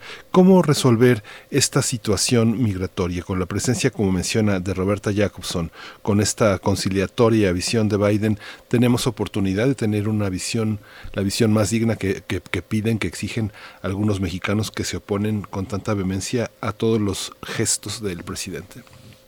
Sí, mira, considero que sí hay, sí hay bastantes posibilidades. En el caso de Estados Unidos es muy visible este, cambio de actitud. Sin embargo, bueno, está en este reto que implica este famoso título 42. Sin embargo, está la, la buena disposición, por ejemplo, de lo que plantea el plan de desarrollo que pretenden trabajar hacia Centroamérica y en parte por frontera sur ese, ese programa me parece relevante porque abona con ciertos recursos, son insuficientes, son cuatro mil millones de dólares los que se pretende la, pasada, la presente administración. Sin embargo, en años pasados, el propio gobierno en donde estuvo Biden como vicepresidente se gestionó cerca de 8 mil millones para Centroamérica. Entonces aquí, el, pues el desafío? El desafío es cómo se fortalecen estos temas del desarrollo para la propia frontera sur, para la propia, para Centroamérica, pero también con el fortalecimiento de los estados de Centroamérica, sobre todo El Salvador, Guatemala, eh, Nicaragua, en el sentido de fortalecer sus capacidades de estados para ser más responsables. Entonces, de esa perspectiva también entra el tema de derechos humanos, como se has comentado de manera muy atinada. Simplemente hoy el reporte que hace Amnistía, creo que es Amnistía, hace eh, un recuento de una serie de problemas de derechos humanos. Entonces el desafío que tiene México es cómo, a partir de la agenda de Estados Unidos, que cambia o que, o que pretende cambiar, canalizando eh, recursos, tratando de humanizar su servicio de migración, entonces el desafío es cómo involucras a las agencias internacionales que están vinculadas con el propio desarrollo, con derechos humanos, incluso, por ejemplo, las propias iniciativas que trae la Organización Panamericana de Salud y la OIM para la frontera sur, que van de qué? De fortalecer en ese caso los protocolos sanitarios, tratar de gestionar de mejor manera los flujos migratorios, y ahí es la oportunidad que tiene la presente administración mexicana de sumarse a esas iniciativas que abonan también en las, a las nuevas prioridades que trae Estados Unidos. Entonces, de esa manera se atienden las prioridades del Pacto Mundial de Migración, que plantea la relevancia de una gestión ordenada, coordinada y que atienda en este caso los derechos humanos de las de los de los migrantes. También, eh, bueno, surgen varias, varias cuestiones. Por supuesto, volver a la, a la cuestión de la seguridad eh, nacional en los Estados Unidos. Este capítulo de la detención y la investigación judicial sobre el general Salvador Cienfuegos, doctor, ¿cómo se ve ese momento, aquel momento ya a la distancia? ¿Cómo se ven estas instituciones, la DEA, eh, incluso la misma Corte mm, de, de Nueva York? ¿cómo, ¿Qué nos puede comentar al respecto? Sí, mira, ahí, ahí hay un cambio importante. Por una parte, eh, el antecedente creo que tiene que ver con una visión muy pragmática del presidente López Obrador en el sentido de ver la relación con Estados Unidos. Desde ese punto de vista y en la medida en que no había los suficientes elementos para hacer un enjuiciamiento, en este caso la en fuegos, se da esa, esa situación. Ahora bien, aquí lo interesante lo estamos viendo con el caso de la señora Emma Coronel, y ahí también hay que ver el cambio de perspectiva, porque el cambio de perspectiva ha sido, ha sido nombrado Merrick Garland como el nuevo secretario de Justicia. Este señor Garland es un gran abogado, es una persona que trabaja los temas del debido proceso, es una persona, digamos, muy formal en la parte legal. Entonces, el, el proceso que se le sigue, al margen de que está la polémica, si se entregó o no se entregó, bueno, pues el tema es que viene una situación en el cual el tema de la ley el tema del debido proceso van a ser parte importante de los procesos que tienen que ver con el tema de seguridad, con el tema de detención y sobre todo ese tipo de procesos, ¿no? Entonces, en ese marco, eh, tengo entendido que hoy salieron nuevas acusaciones contra el exsecretario de Seguridad en el caso de la pasada en la, administración de, Felipe Calderón. Entonces, abonan un poco a, fortalecer este, esta parte legal que sin duda alguna pues tiene que ver con el Estado de Derecho, ¿no? Que es otra de las prioridades que plantea la nueva administración de Estados Unidos sobre este tipo de temas. Entonces, el Estado de Derecho, si lo si lo vinculamos, por ejemplo, al tema del TEMEC, pues es una de las prioridades también. O sea, cómo fortalecer los temas de las de las leyes anticorrupción. A, lo que quiero llegar es que son el tema este el debido proceso, la ley va a ser un elemento fundamental de la, de la administración de Biden. Entonces, al igual que los otros temas que estoy mencionando, pues es la oportunidad que tiene México de fortalecer esos temas, la transparencia, la legalidad, la asignación, por ejemplo, de, de contratos siguiendo los debidos procesos, etcétera, etcétera. Entonces, es otra de las oportunidades y sin duda alguna ese nombramiento que no se ha mencionado bastante es un es un nombramiento muy importante porque de alguna manera refleja los cambios que se van a plantear en la DEA. Ahora bien, recientemente acaba de salir un informe de la DEA en donde plantea, bueno, pues todo un escenario acerca de los grandes retos que tiene México en el combate a las drogas y aquí el tema es, bueno, pues también es cuáles son los compromisos que tiene Estados Unidos en esta materia, sobre todo tomando en cuenta el incremento en la demanda eh, que existe en Estados Unidos y que lamentablemente en vez de reducirse se incrementa. Esta, esta parte con estos, eh, estos órganos han cuestionado de alguna manera eh, a, Biden al, al afirmar que su autonomía y su autoridad eh, no tiene que, ver estrictamente con un cambio, como lo ha anunciado Biden, en la política de seguridad, que también es una política que afecta a, México. Esta, esta, este diálogo, esa relación con el FBI, con eh, la DEA, con todos los organismos, el propio ejército y la marina dedicados a, con un programa especial para México y la migración, ¿cómo, ¿cómo se enfrenta? ¿Qué posibilidades tiene Biden de cumplir lo que dice? Sí, mira, es una pregunta muy interesante, eh, Miguel Ángel, porque eh, abona a esta, a una gestión un poco más integral de la seguridad nacional. El hecho de que hayan estado los principales actores vinculados con el tema de seguridad nacional en esa reunión, por ejemplo, Juan González, que trabaja, que fue el es el principal asesor para América Latina, que conoce perfectamente la problemática de cocaína en, Colombia y sus vínculos con Frontera Sur y con México abona a esta, a esta situación. La participación de Jacobson, que va a tratar de integrar esos esfuerzos en las regiones fronterizas con México, abona un poco a esta discusión de tratar de integrar esta agenda. Y sobre todo la participación, insisto, de Merrill Garland, que vaya, pues es el responsable central de las agencias correspondientes que mencionas. Entonces, yo creo que sí se va a incrementar la gestión más integrada de esos procesos y sobre todo porque pues hay una situación importante. En la medida en que Estados Unidos tiene una pandemia que trata de racionalizar los recursos para tratar de canalizarlos a la compra de vacunas y fortalecer los programas preventivos el hecho de avanzar hacia una gestión mucho más integrada mucho más coordinada de las distintas agencias va a abonar a que pues este esas guerras internas que tradicionalmente caracterizan a las agencias de Estados Unidos se puedan reducir. Yo creo que es un reto importante.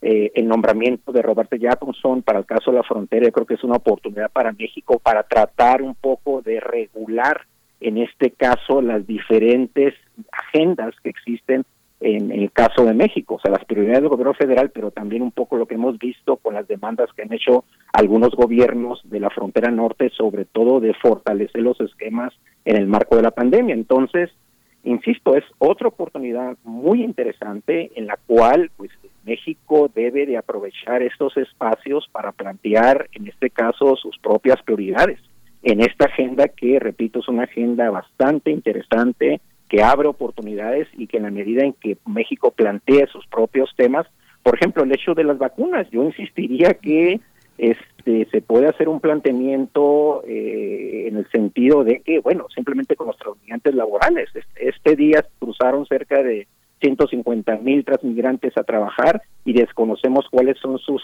sus sus, eh, sus condiciones de salud, si están o no contagiados, entonces y eso lamentablemente lo vimos durante estos 12 meses de la pandemia. Entonces, ahora que está este debate de las vacunas y que la mayoría, para no decir cerca del 70-80% de los migrantes laborales que todos los días van a Estados Unidos requieren obviamente la vacuna para fortalecer estos esquemas de las cadenas de valor que sin duda alguna son muy importantes.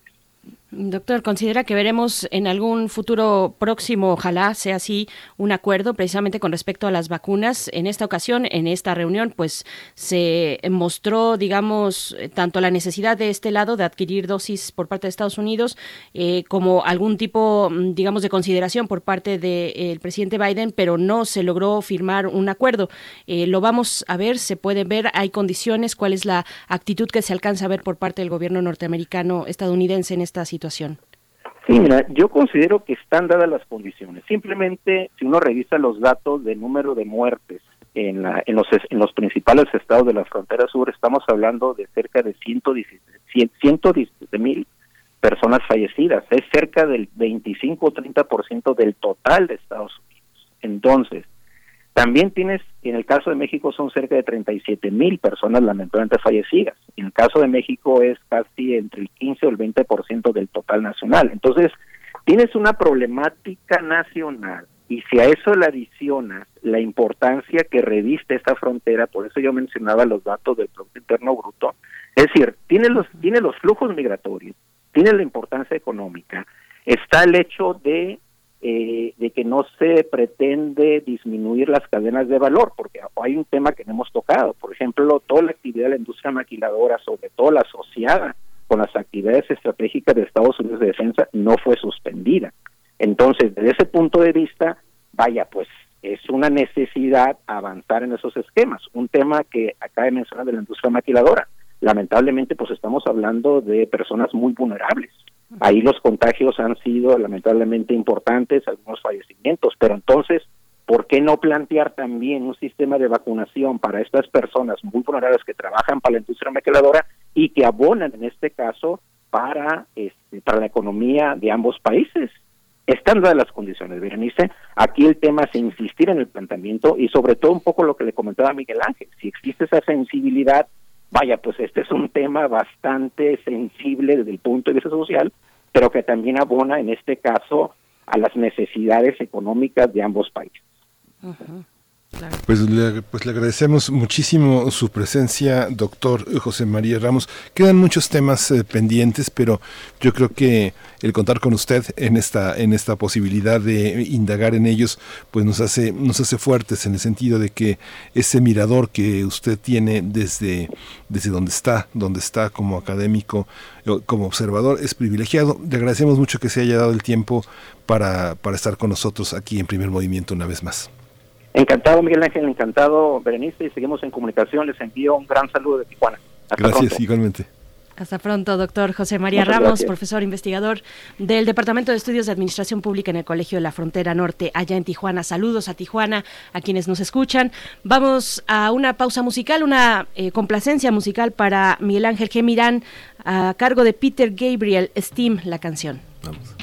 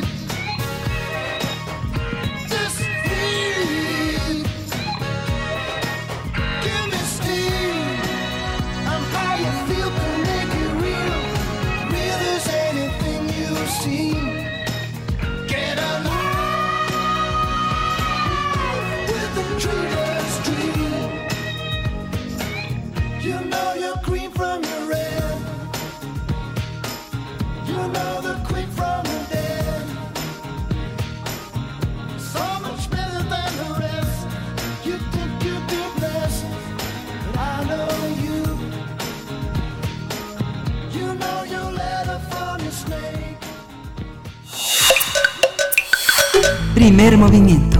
Hacemos comunidad. Nota del día. El Congreso de Quintana Roo rechazó despenalizar la interrupción del embarazo en la sesión realizada el pasado martes. Al final, el dictamen solo obtuvo siete votos a favor y tres en contra, de los cuales cuatro fueron de panistas, tres de morenistas, uno independiente, otro del PRD y uno más del PRI. Las y los legisladores desecharon la iniciativa de manera definitiva al negarse a que regresara a la Comisión de Salud para su revisión. Esto ocurrió luego de que las Comisiones Unidas de Puntos Constitucionales de Justicia, Salud y Asistencia Social de Derechos Humanos y para la Igualdad de Género avalaron el dictamen. Recordemos que el pasado 24 de febrero la discusión que duró más de seis horas fue suspendida por falta de quórum en el Congreso, luego de que los opositores a la iniciativa, pristas y panistas, decidieron abandonar el recinto. El dictamen proponía definir el aborto como la interrupción del embarazo después de la semana 12 de gestación y no como la muerte del producto de la concepción en cualquier momento del embarazo intrauterino, como se establece en la actualidad. Tras el resultado de la votación, las integrantes de la red feminista anunciaron que después de más de 90 días de lucha abandonaran el recinto legislativo, pero anticiparon que interpondrán amparos y también realizarán una serie de actividades el próximo 8 de marzo con motivo del Día Internacional de la Mujer. Pues le damos seguimiento y vamos a conversar sobre la votación del, en el Congreso local que evitó la aprobación de la interrupción legal del embarazo. Nos acompaña en esta mañana una vez más para dar seguimiento Gracia Alzaga. Ella es feminista, abogada y municipalista. Y bueno, eh, con gusto de saludarte, Gracia Alzaga. Ojalá fueran otros los resultados y el ambiente del cual estemos hablando, pero, pero es así. Así lo decidió el Congreso. Gracia, ¿cómo estás? Hola, ¿qué tal? Muy buenos días. Pues muy muy contenta de estar aquí otra vez para poder contarles pues que esto es un logro a pesar de cualquier cosa. Gracias, gracias, Saga. ¿Cuáles son, eh, bueno, decías que es un logro a pesar de cualquier cosa, ¿cómo eh, desde distintos estados la perspectiva es distinta? ¿Cuál es la perspectiva que, eh, que, tú, instalada en, este, en esta realidad, la, la ves para las mujeres de estos 11 municipios que conforman este, este estado con casi 2 millones de personas, Sí, claro, pues es que es importante comentar que en el contexto en el que vive Quintana Roo es muy diferente al de, al de otros estados. Primero comenzando que desde hace cinco años había iniciativas que estaban en la congeladora, de hecho la primera de ellas fue la del gobernador del estado, este, atendiendo a la alerta de violencia de género, ¿no? Entonces, estas iniciativas, ya teníamos cuatro iniciativas que no se habían discutido en ningún momento, o sea, sí se habían turnado comisiones, pero en ningún momento se habían discutido. Entonces, tras esta toma del Congreso de 94 días por parte de colectivas de la red feminista quintanarroense, se logra poner el tema sobre la mesa. Y afortunadamente fue un dictamen, a, o sea, fue un dictamen a favor. Finalmente, pues no no se aprobó en pleno, pero la verdad reconocemos que esto es un avance, o sea, es un muy, muy, muy buen avance, ¿no? Y que también pues ninguna colectiva y tampoco ningún movimiento lo ha tenido fácil. De hecho, en Argentina es nuestro mayor ejemplo. Sí, por supuesto, es un, es un gran ejemplo que ha impulsado y que hemos visto eh, cómo ha tenido estos reveses ya para finalmente eh, lograr la despenalización y la legalización del, de la interrupción del embarazo en Argentina. Eh, ¿qué, ¿qué, sigue, Gracia Alzaga? ¿Qué sigue para esta lucha, para los eh, distintos grupos de perfiles muy variados de colectivas y de organizaciones feministas? ¿Cómo lo ves? Pues lo primero que sigue es, ahorita lo que están haciendo nuestras compañeras feministas es visibilizar eh, quienes estuvieron en contra. Esto también es muy importante mencionar porque estamos cerca a días del 8 de marzo y también estamos justo en el mes de, las mujeres, ¿no? En donde ahorita diputados y diputadas no pueden ostentarse de, de hablar a favor de los derechos humanos de las mujeres, mucho menos cuando se ausentaron o votaron en contra. Y también estamos en un contexto de elecciones entonces eh, donde muchos de ellos pidieron licencia para poder contender a otro cargo de elección popular. Entonces también reconocemos que el mismo contexto en el que ahorita vivimos respecto a las votaciones, pues nos motiva a señalar a ver quiénes sí están comprometidos con los derechos de las mujeres y quiénes no. ¿Por qué? Porque obviamente pues también este tema es muy importante y si quieren contender para otro cargo público y votaron en contra o se ausentaron, entonces, o sea, ¿de qué estamos hablando, no? Este, también es importante decir que ahorita, aparte de la visibilización de, de quienes votaron en contra y quienes concentraron y también quienes votaron a favor, eh, pues lo que sigue es promover un amparo, promover un amparo eh, indirecto para que, pues como el ejemplo de Veracruz, ¿no? O sea, que, que la, la Corte pueda pueda atraerlo para entonces poder discutir el tema mucho más amplio y que en su caso la Corte decida si este puede obligar al Congreso del Estado a legislar a favor de las mujeres. ¿Cómo se han formado estas organizaciones? Yo pienso, digo, no sé, de las más visibles que visibles que visibilizan también los medios, como la red feminista quintanarroense, que fue la matrix del, del, plantón y que tomó el Congreso de Quintana Roo para que se dictaminara la iniciativa de la despenalización, que cobija a muchas mujeres que tienen la confianza con todo y que hay un, hay un ir embosadas, manifestarse al margen de las cámaras de televisión y las cámaras de los reporteros. ¿Cómo, cómo está esa, esa protección que a veces para las mujeres en los estados eh, tiene tanta hostilidad en las redes sociales donde son este, per, permanentemente perseguidas y monitoreadas? ¿Cómo es el cobijo de esta red? ¿Cómo están organizadas las mujeres, las colectivas en Quintana Roo? Pues esta red feminista realmente se conforma a partir del año, o sea, del año pasado. Uh -huh. Las colectivas ya llevan existiendo algunos años, de hecho lo conforman 27 colectivas alrededor de todo el estado. Este, desde el año pasado se, se crea porque justo se, la diputada Ana Pamplona presenta la iniciativa por la despenalización del aborto el 9 de marzo. Entonces es ahí cuando decimos, a ver, hay que comenzar a generar acciones respecto a la despenalización para que la gente se sensibilice, ¿no? Ahí como tal no se nombraba como red feminista. Lo que sucede es que a partir del 9 de noviembre, lo que ya conocemos que, que sucedió afuera del Palacio Municipal en Benito Juárez, eh, bueno, si no lo saben, lo de los balazos, uh -huh. eh, pues es, es como una respuesta, ¿no? Tenemos que estar unidas, tenemos que estar todas juntas y accionar de norte a sur en Quintana Roo, porque reconocemos que si no estamos unidas, pues evidentemente puede existir un problema mucho más grave, ¿no? Y pueden, pueden violar nuestros derechos de una manera muy sencilla. Entonces, eh, pues se comienza a organizar esta, esta colectividad y también en el, dentro del Congreso eh, las compañeras de la red feminista lograron muchas cosas, entre ellas ser parte de la protección de defensoras de derechos humanos por violaciones a los derechos humanos cuando les cortan la luz y el agua. Y también lograron tener a una asistencia internacional de parte del, del Alto Comisionado de Derechos de la ONU de Derechos Humanos y este y la intermediación de la Secretaría de Gobernación. Eh, gracias. Luego de ese momento que tú refieres y que todos vimos y que muchos tuvimos la oportunidad de ver, pues eh, a través de videos en redes sociales, este momento de violencia policial sobre las manifestantes, eh, ya a la distancia de varias semanas, ¿cómo se siente, digamos, esta cuestión eh, política mm, persecutoria, si, si es el caso, para las colectivas feministas en el Estado? Pues ahorita también hay un hay un comité que se llama Comité de Víctimas ADN, que son quienes quienes están impulsando pues toda esta causa, que de hecho fueron quienes levantaron eh, denuncias contra los policías que, que fueron parte de esto. Y ahorita ya hay orden de aprehensión eh, para con nueve elementos. Sin embargo, pues ellos y ellas, porque también eh, dentro del comité de víctimas quienes fueron agredidos fueron hombres y mujeres, son quienes están impulsando este tema. La red feminista y las colectivas y en sí misma las feministas lo que hacen es cobijar a, a, al comité de víctimas, ¿no? Y que y obviamente desde otros lados, desde otros momentos, pues poder presionar. De hecho, también en las mesas con el gobernador se ha comentado el tema y se ha, se ha, tenido que preguntar cómo va el tema, cuál es el avance que se tiene. Uh esta visión también en, de, la, de la política, como mencionaste, el 25 de noviembre pasado, del año pasado, pues fue también un, momento muy significativo de esta reunión de colectivas quintanarroense, porque fue el Día de la No Violencia y también fue un, un paradigma significativo. ¿Cuáles son los municipios donde hay activismo y qué posibilidades, eh, como tú señalabas al principio, está de que se lo cobren en las elecciones? ¿Hay alternativas de género en las propuestas de los partidos en Quintana Roo?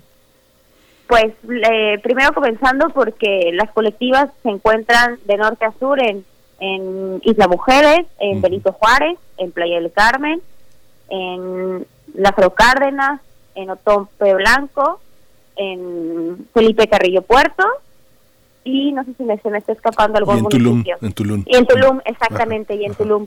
Entonces, eh, básicamente serían como 8 de 11, ¿no? Bueno, en Cozumel también también este, hay algunas colectivas que están eh, muy activas.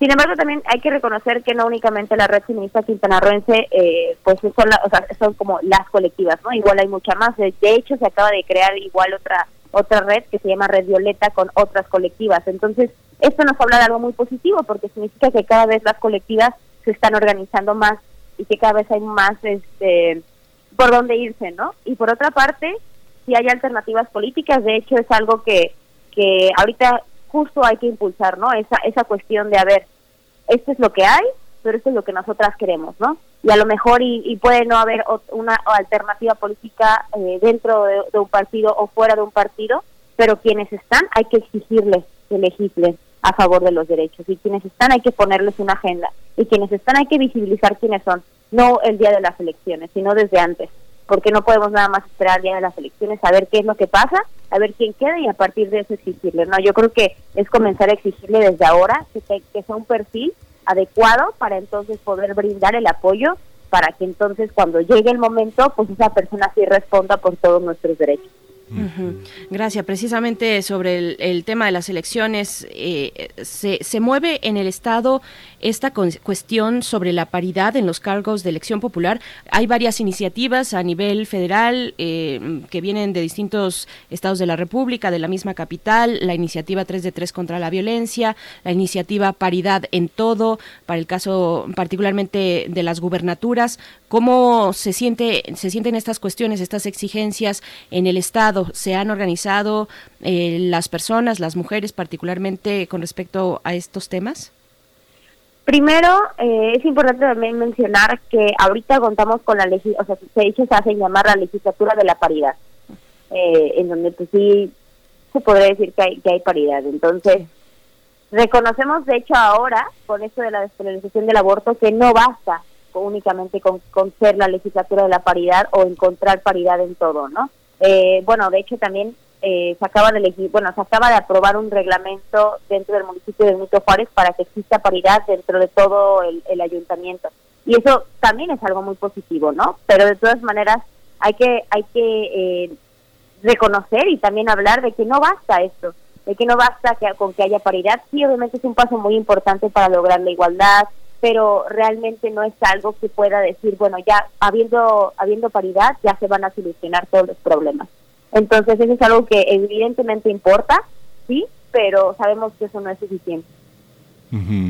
Es algo eh, también muy impresionante. Desde, finales del siglo XIX, Quintana Roo es uno de los espacios de mayor tradición de participación laboral de las mujeres y ahora se, se, se plantea como uno de los estados de mayor adversidad y de mayor violencia, con todo y que esta despenalización, esta lucha por despenalizar el aborto toca varios frentes y varios frentes que tienen que ver con eh, un, dato que el año pasado había evidenciado el INEGI que me parece muy curioso, como eh, el 84% de las mujeres eh, quintanarroenses se han casado solo una vez, solo el 7% ha reincidido, ¿no? Esta, esta parte es significativa porque tiene que ver con un detener la violencia intrafamiliar poniendo distancia de eventos tradicionalmente celebrados por la comunidad, que es el matrimonio.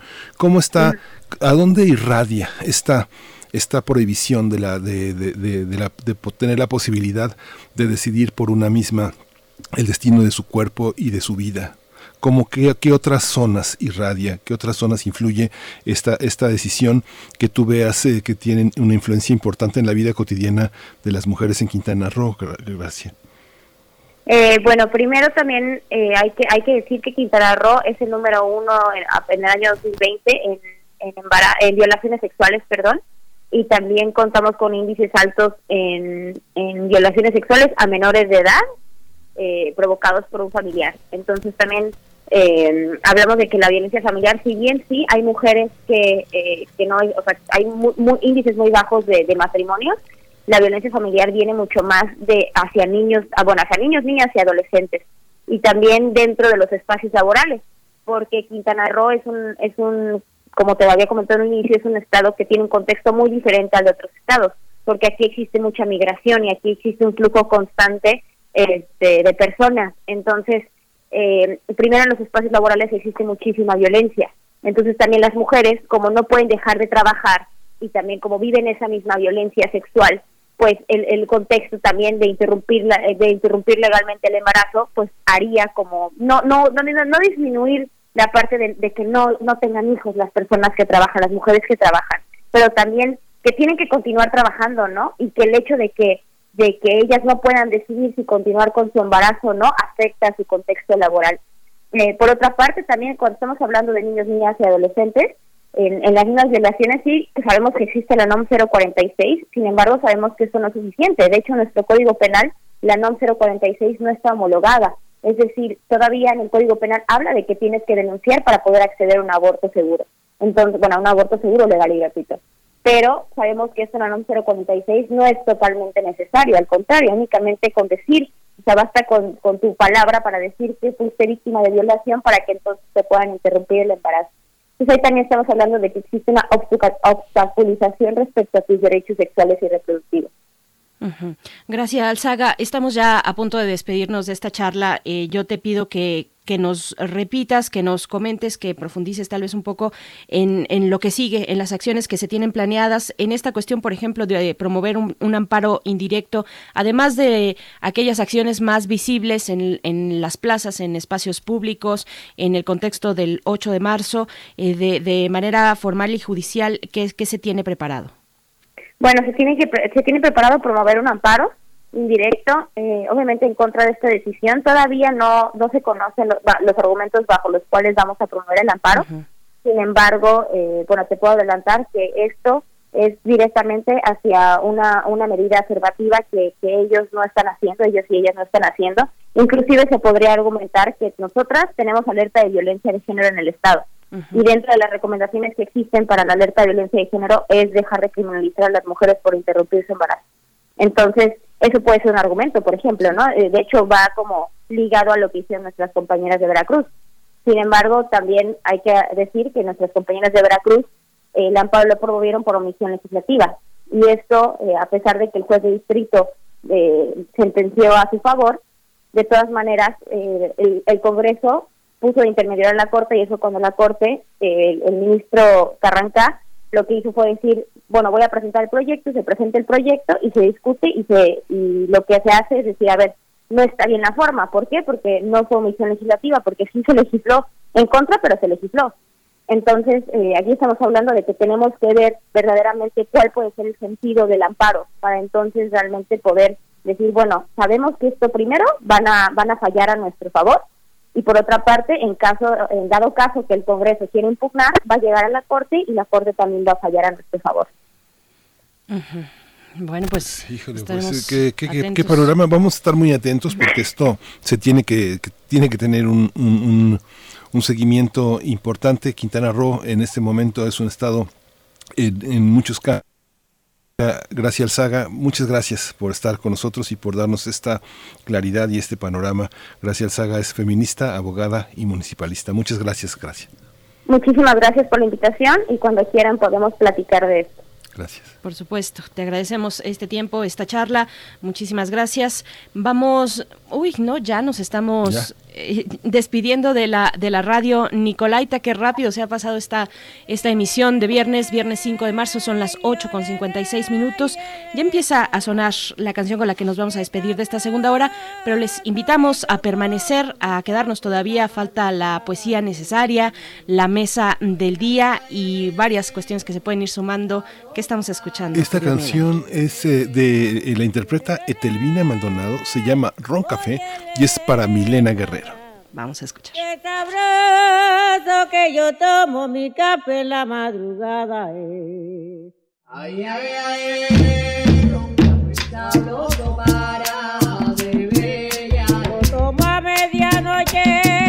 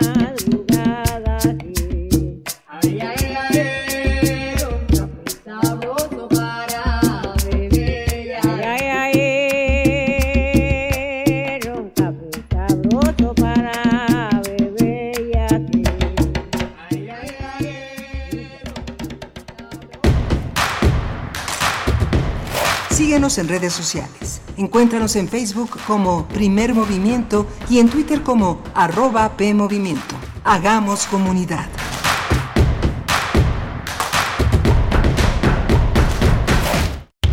El distanciamiento social y el aislamiento son medidas necesarias para los tiempos que vivimos. Y donde el ocio aparece, la cultura llega a sanar. Cultura UNAM pone a tu disposición el programa Cultura UNAM en Casa, una programación variada de actividades a distancia, a las cuales puedes acceder por distintos medios digitales, artes visuales, música, danza, teatro, cine, literatura, cursos, talleres y más. Busca las distintas opciones que hemos preparado para ti en TV UNAM, Radio UNAM y en culturaunam.mx. En redes sociales puedes estar al tanto de las actividades con el hashtag Cultura UNAM en casa. Fomentamos el acercamiento social frente al distanciamiento físico. Cultura UNAM. Gracias por el super, mija. Saliste para ayudar a otros. Doctora Ruiz. Saliste por tu compromiso con tu comunidad. Ya quedó listo su Saliste para que todo siga funcionando bien.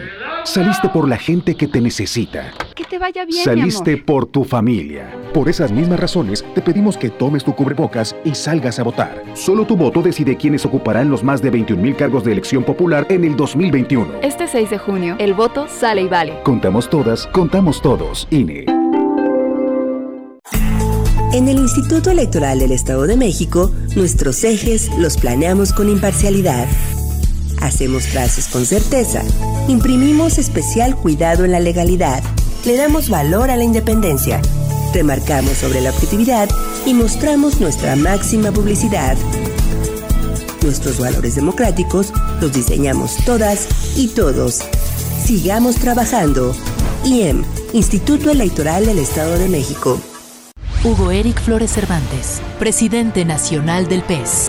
En el PES abrimos las puertas a todas y a todos los mexicanos que quieran servir a México.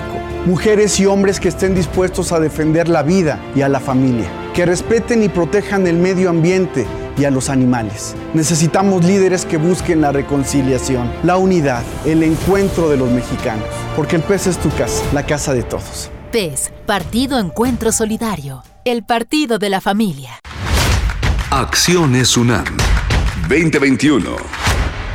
En esta pandemia, la Universidad Nacional ha trabajado intensamente en beneficio de la población.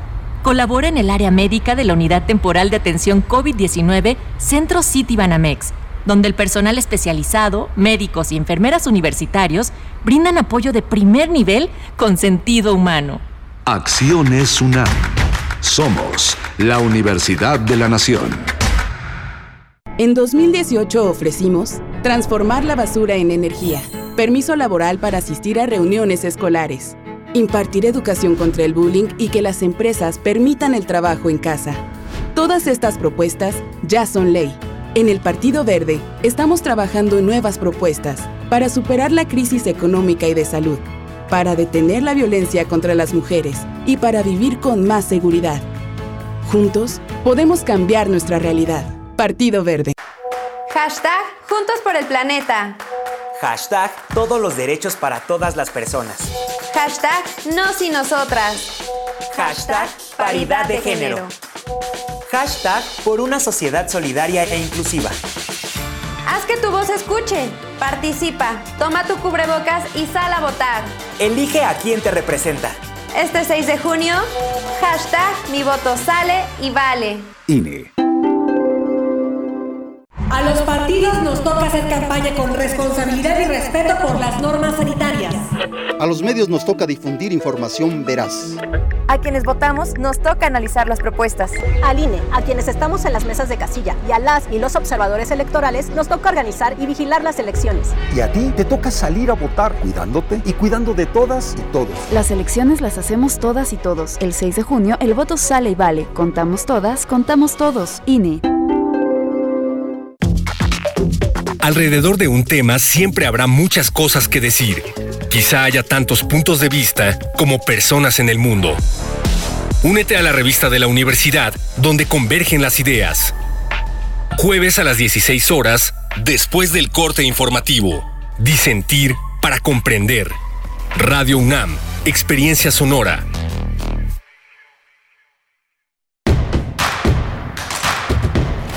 Encuentra la música de primer movimiento día a día en el Spotify de Radio UNAM y agréganos a tus favoritos.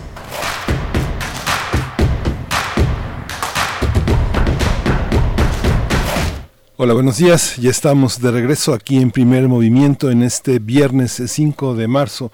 Son las 9.05 de la mañana aquí en el horario central, en el horario de la Ciudad de México y estamos en, transmitiendo desde Adolfo Prieto este, 133 en la Colonia del Valle. Socorro Montes está a cargo de los controles técnicos de esta nave que navega en la radio universitaria y Frida Saldívar, como todas las mañanas, en la producción ejecutiva con Violeta Berber en asistencia de producción y Berenice Camacho del otro lado del micrófono. Berenice, buenos días. Muy buenos días, Miguel Ángel Quemain. Buenos días a nuestra audiencia que permanece en estas frecuencias universitarias. Todavía en la última hora que nos queda por delante, la última hora de la semana, vamos a tener nuestra mesa del día para hablar de los lineamientos, bueno, de la neutralidad de la red. Ustedes, ustedes saben qué es la neutralidad de la red. Vamos a hablar acerca de eh, este momento en el que el IFT, este organismo autónomo, ha sido obligado por un tribunal colegiado a emitir lineamientos claros para este tema, para proteger la neutralidad de la red. Así es que, bueno, vamos a estar conversando en nuestra mesa del día al respecto, pero, pero antes, bueno, y por supuesto la poesía necesaria eh, en la voz de Miguel Ángel Quemain, pero antes invitarles a acercarse a la Gaceta de la UNAM. Hoy en su portada, eh, la Gaceta pues da cuenta de un momento muy importante para la UNAM, para nuestra universidad. El título de este número es eh, Asume la UNAM nuevas capacidades internacionales en el desarrollo de vacunas. ¿De qué se trata? Bueno, eh, investigadores universitarios eh, se incorporan a la red mundial contra COVID-19. La UNAM será el será laboratorio, un laboratorio centralizado para la medición de inmunidad contra la COVID-19. Esto como parte de la estrategia internacional que impulsa el Estado mexicano, eh, pues una colaboración entre la UNAM y la Secretaría de Relaciones Exteriores suman esfuerzos para que pues un grupo destacado de investigadores e investigadoras universitarias participe en la CEPI, la coalición para innovaciones en preparación para epidemias. Eh, esta CEPI, que es miembro del grupo COVAX, un organismo que busca la equidad en la distribución mundial de vacunas. Y bueno, en ese contexto y en ese sentido, la UNAM será la sede de un laboratorio centralizado para medir la respuesta inmune inducida por candidatos vacunables contra COVID-19, un, un proyecto que dará al país nuevas capacidades y liderazgo en el desarrollo de sustancias para inocular. Así es que bueno, este, esta noticia importante a la que hay que dar seguimiento y, y bueno, ahora en el contexto internacional es que la UNAM se destaca pues en este frente a la pandemia por COVID-19, Miguel Ángel. Sí, justamente ayer hablamos con Gustavo Medina Tanco, que es el investigador titular del Instituto de Ciencias Nucleares de la UNAM y es responsable del Laboratorio de Instrumentación Espacial LINX, el nanosatélite que sea este que, que, estará como que está, que es el, uno de los grandes proyectos de la UNAM, forma parte de esta universidad, de esta UNAM del siglo XXI.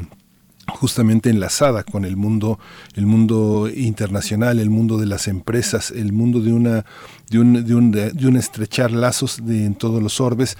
Muy importante un ejemplo verdaderamente un ejemplo para, para el resto del país porque justamente es es eh, no es un eslogan es la Universidad de la Nación. Entonces es muy importante hacer este seguimiento de los logros de nuestra universidad porque marcan en América Latina toda una pauta a seguir en materia de desarrollo académico, intelectual y de beneficio para la humanidad. ¿no? Así es, pues bueno, los detalles en la Gaceta del día de ayer, bueno, cada lunes y cada jueves, como ustedes saben, se publica la Gaceta, un nuevo número de la Gaceta Universitaria. En su formato digital se encuentra en Gaceta unam.mx Y bueno, vamos también eh, a comentarles, eh, a reiterar la invitación para que se sumen a la escucha de la retransmisión de Foro de la Mujer, la primera, primera serie radiofónica mexicana de contenido feminista que es considerada ya Memoria del Mundo de México de la UNESCO 2000, desde 2019 y bueno, ofrece una crónica de la vida de las mujeres en los años, en la década de los años 70 eh, y 80. Esta retransmisión se llevará a cabo los lunes miércoles y viernes a las 5 de la tarde. A partir de la próxima semana, no se lo pierdan esta oportunidad para escuchar. Bueno, lo que se planteaba ya en ese momento es una mirada al pasado reciente que nos da también mm, eh, explicación, digamos, de nuestro presente. Hoy que estamos pues en la antesala el Día de las Mujeres, el Día de la Mujer, el 8 de marzo, que bueno, se esperan distintas actividades también por parte de esta universidad, Miguel Ángel. Y pues bueno, ahí está la invitación nos vamos a ir con la poesía necesaria cuando estés listo. Ya, listo, vámonos. Vamos. Primer movimiento. Hacemos comunidad. Es hora de poesía necesaria. Pues eh, Rubén Rivera ganó el Premio Nacional de Poesía Aguascalientes 2021. Él es sinaloense, un sinaloense de cepa, pero un sinaloense del mundo, un hombre que está instalado en distintas eh, geografías para mirar desde allí eh, un, un acontecer poético del que hoy les voy a comentar. Rubén Rivera es un gran promotor de la poesía, es un gran promotor de la cultura, es un poeta eh, que se acerca a los niños. Sus talleres de, creación poética para niños allá en Sinaloa, pues son, son, son muy distinguidos, es un hombre muy generoso, de una enorme nobleza. Y ahora pues la poesía este que va más allá de los premios como él bien dice también es un estímulo que conforta el corazón, sea como sea, es un premio que que es, que es importante, muy importante, y que quienes conocemos su trayectoria, su nobleza y su empeño, pues celebramos de esta manera. El libro del que voy a tomar el poema es un libro que se llama Caravana de Sombras. Es un libro que hace a partir de un gran viaje de, de en el corazón del Mar Rojo. Es un un mundo que está dominado entre el gobierno británico y el gobierno francés. Es una visión, pues por supuesto, muy francesa del poeta y Rubén Rivera hace este seguimiento del espíritu de Rambaud en ese sentido. Lo voy a acompañar con una canción de que, que, este, que canta este gran, gran cantante belga de padre ruandés, que es eh, Stromae, que es, eh, eh, en, francés es al revés, maestro, y con una canción que es muy muy significativa de lo que es este gran este gran compositor este gran cantante este gran performancero este gran rapero francés con todo y que es belga ha, incursionado en el francés de Francia de una manera muy muy muy importante. Papauté que ya ya lo escucharán el poema de Rubén Rivera dice así Junto a la fogata, el sueño le cuenta sus engaños. Su desaparición está en el desierto, en las constelaciones ulceradas que cambian de caminos para los errantes en exilio. Descansa junto a su camello, solitario, pálido y enfermo, mientras los marabúes cantan. ¿Por qué crimen, por qué error ha merecido su actual debilidad? Su espíritu humea sobre las cenizas del olvido. Ah, todo es efímero en el pentagrama de su memoria, en las aguas del viento que lo nombran. La tristeza de la luna se derrama en la arena y se burlan de las estrellas que brotan del cielo. Antes él dormía varios días y levantado continuaba los ensueños. Ahora míralo aquí, bajo el sigma, luchando contra la enfermedad de su alma.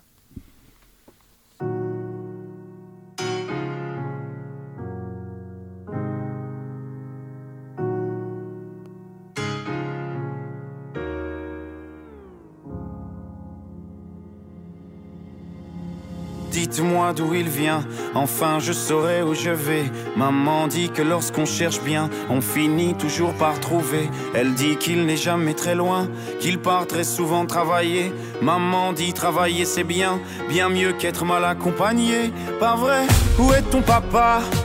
Dis-moi où est ton papa Sans même devoir lui parler, il sait ce qui ne va pas.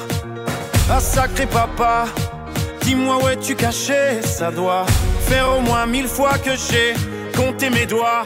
Eh, Où t'es papa, où t'es? Où t'es papa, où t'es? Où t'es papa, Où t'es,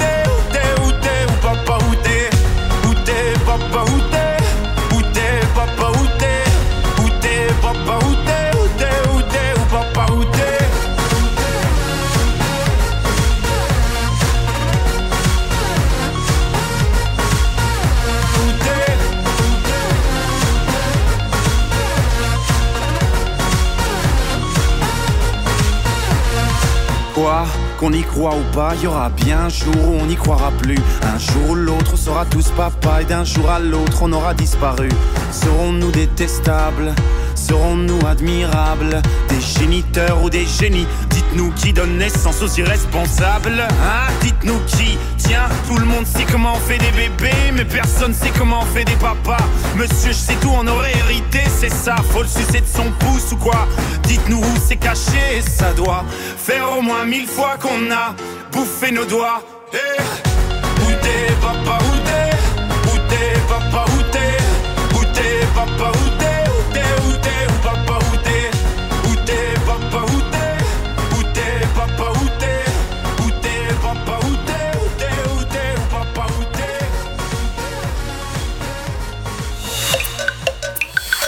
Primer movimiento. Hacemos comunidad. Estamos, estamos de vuelta. Les invitamos a escuchar la siguiente recomendación. Recomendaciones literarias con nuestra compañera, colega, escritora, periodista Verónica Ortiz. Recomendaciones desde el Fondo de Cultura Económica. Eh, una, una de ellas de la que hemos hablamos en su momento aquí extensamente, eh, precisamente con su autora Miriam Moscona, este libro de poesía La muerte de la lengua inglesa. Y también eh, escucharemos antología inventada de Rafael Courtois. Eh, vamos a escuchar, vamos a escuchar estas recomendaciones con nuestra compañera Verónica Ortiz.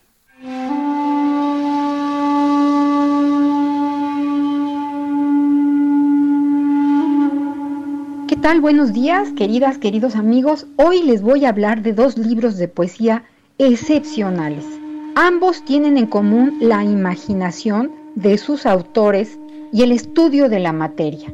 Son dos libros de poesía que nos ofrecen textos muy originales. En el caso de La muerte de la lengua inglesa, de la premiada escritora Miriam Moscona, este se refiere a autores ya fallecidos como Ernest Hemingway, Edgar Allan Poe, Emily Dickinson, Anne Sexton, Leonard Cohen, entre otros. Todos escritores en inglés, el idioma más hablado del mundo. Miriam Moscona, quien en 2017 recibió el premio Manuel Levinsky por trayectoria artística, a partir de un riguroso análisis les dedica, como obituario, con juguetona pluma, poemas dedicados a la personalidad y poesía de cada autor. Libro hermoso, cuidado como pocos por los editores de Almadía. La muerte de la lengua inglesa nos ofrece, además, un poema fragmentado que atraviesa la obra en diagonal y los divertidos dibujos y diseño del talentosísimo Alejandro Magallanes que lo convierten en un bello libro objeto para coleccionistas. Felicidades Miriam Moscona. El segundo libro es del poeta y ensayista uruguayo Rafael Courtoisier, Antología Inventada, publicada en la colección popular del Fondo de Cultura Económica. El autor nos dice, todos los textos de este libro han sido soñados y escritos por mí. Esta antología inventada está hecha de los poetas que he amado y que no he amado, pocos, pero que forman parte de mí. En el libro vamos a encontrar textos sí inventados por el autor, atribuidos como inéditos a, por ejemplo, Clarice Lispector, Franz Kafka, Virginia Woolf, Juan Rulfo y varios poetas chinos, entre muchos otros. Con precios sorprendentemente accesibles, La muerte de la lengua inglesa de Miriam Moscona y Antología inventada de Rafael Courtoisier son un regalo que sacude y motiva nuestra imaginación. Hasta la próxima.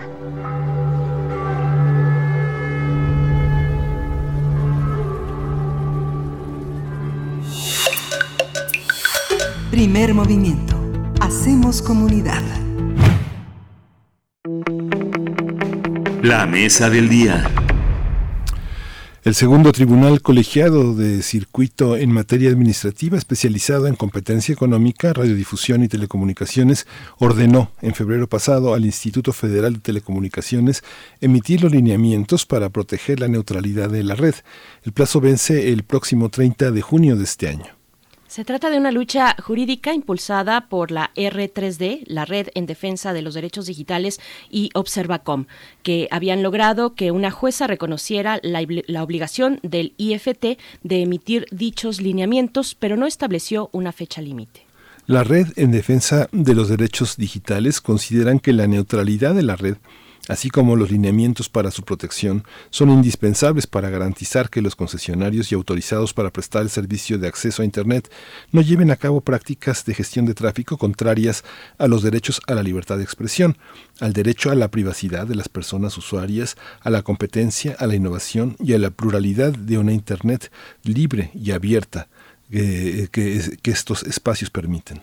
Así es, las y los activistas por los derechos digitales esperan que el IFT emita los lineamientos con apego a los estándares de derechos humanos y a la protección de un Internet libre, abierto y plural, así como en atención a la evidencia y recomendaciones aportadas durante el proceso de consulta pública por organizaciones de la sociedad civil, precisamente como la R3D. Eh, vamos a conversar sobre esta determinación de un tribunal para que la IFT emita estos lineamientos de neutralidad de la red y está para ello Agneris Sampieri, ella es oficial legal en R3D, una red de defensa de los derechos digitales. Bienvenida esta mañana, Agneri, eh, aquí a Primer Movimiento. Gracias por estar con nosotros.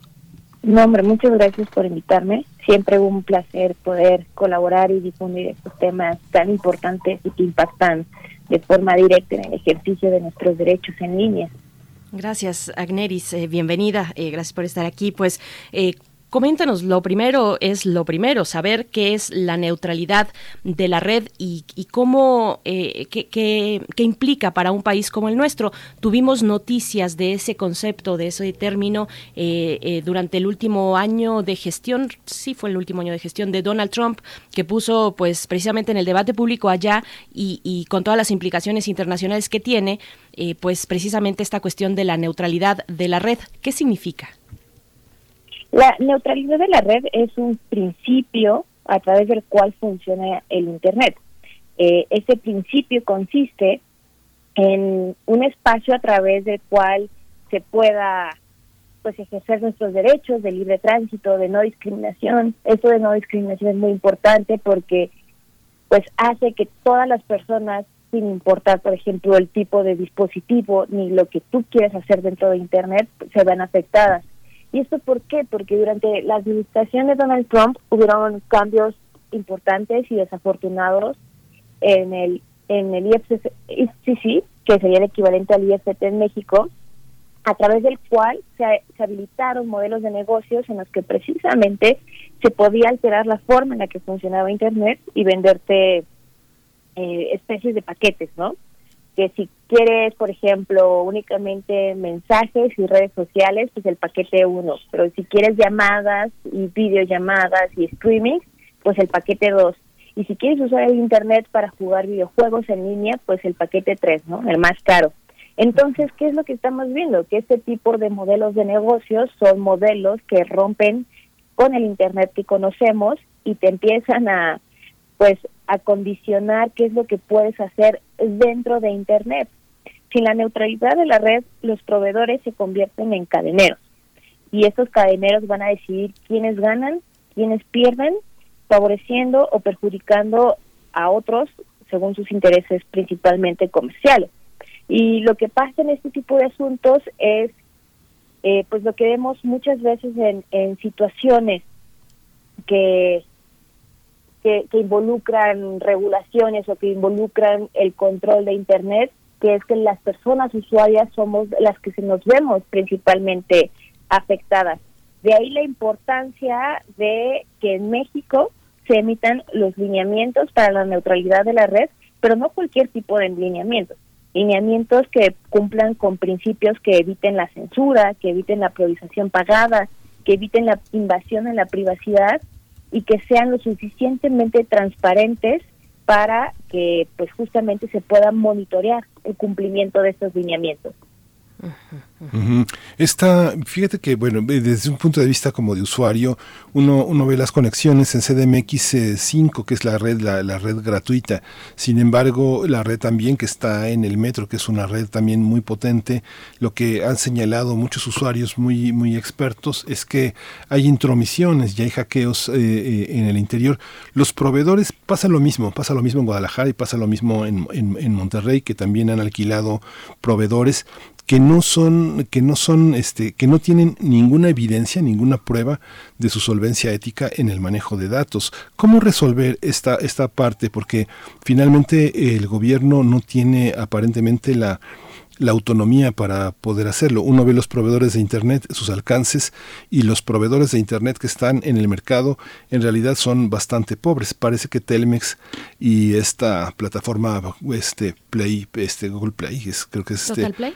Este, sí, exactamente, son los que son más robustos en materia de tecnología. ¿Cómo está esta parte, Agneris, de proveedores y parámetros éticos? Es muy buena la pregunta porque justamente nos concentramos ya en la parte de, de transparencia y en las obligaciones que el Instituto Federal de Telecomunicaciones tendría que ejercer proactivamente eh, pues respecto de estos proveedores, porque la propia Ley Federal de Telecomunicaciones y Radiodifusión tiene la obligación de supervisar la calidad del servicio que nos ofrecen y dentro de la calidad del servicio que nos ofrecen es evidente la necesidad de tener mecanismos de transparencia y de monitoreo de cumplimiento por parte de estos proveedores. Lo que comentas en torno a las redes de Internet gratuito que existen eh, principalmente en la Ciudad de la República, pero también en otros estados del país, son muy interesantes porque aparentemente funcionan a través de concesiones, entonces eh, para proporcionar el servicio son otros intermediarios, no directamente el gobierno, quienes ofrecen esta posibilidad. Y si nos metemos a leer el aviso de privacidad, pues es este es infame, ¿no? La cantidad de, de cuestiones y que prácticamente estás monitoreando tu actividad en línea una vez que tú tienes acceso a estas redes gratuitas habilitadas, por ejemplo, en el metro de la Ciudad de México. Y eso también es muy importante porque las autoridades no tendrían que otorgar concesiones a este tipo de, de proveedores de servicio que lo que van a estar haciendo en gran medida es monitorear eh, las actividades de las personas.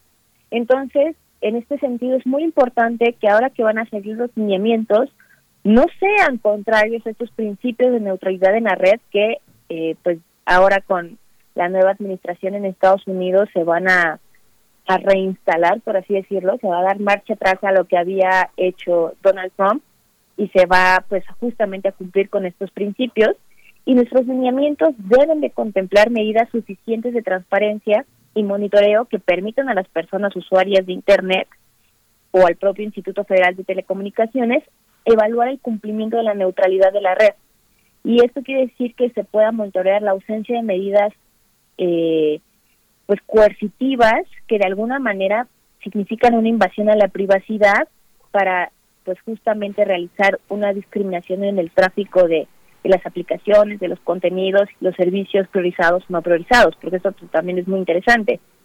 Pueden haber servicios que paguen más a, pues, a ciertas empresas para que se les pueda priorizar eh, pues su contenido, que su contenido sea lo que es más rápido, lo que no tiene problemas. Entonces, por ejemplo, pensemos en, en, en Telmex. Telmex tiene su propio servicio de streaming que es Claro, Claro Video, Claro Music, y pensemos que si los lineamientos de neutralidad en la red no son congruentes con estos principios, proveedores de Internet como Telmex pueden favorecer plataformas como lo son Claro y desfavorecer otras plataformas como lo puede ser eh, Netflix.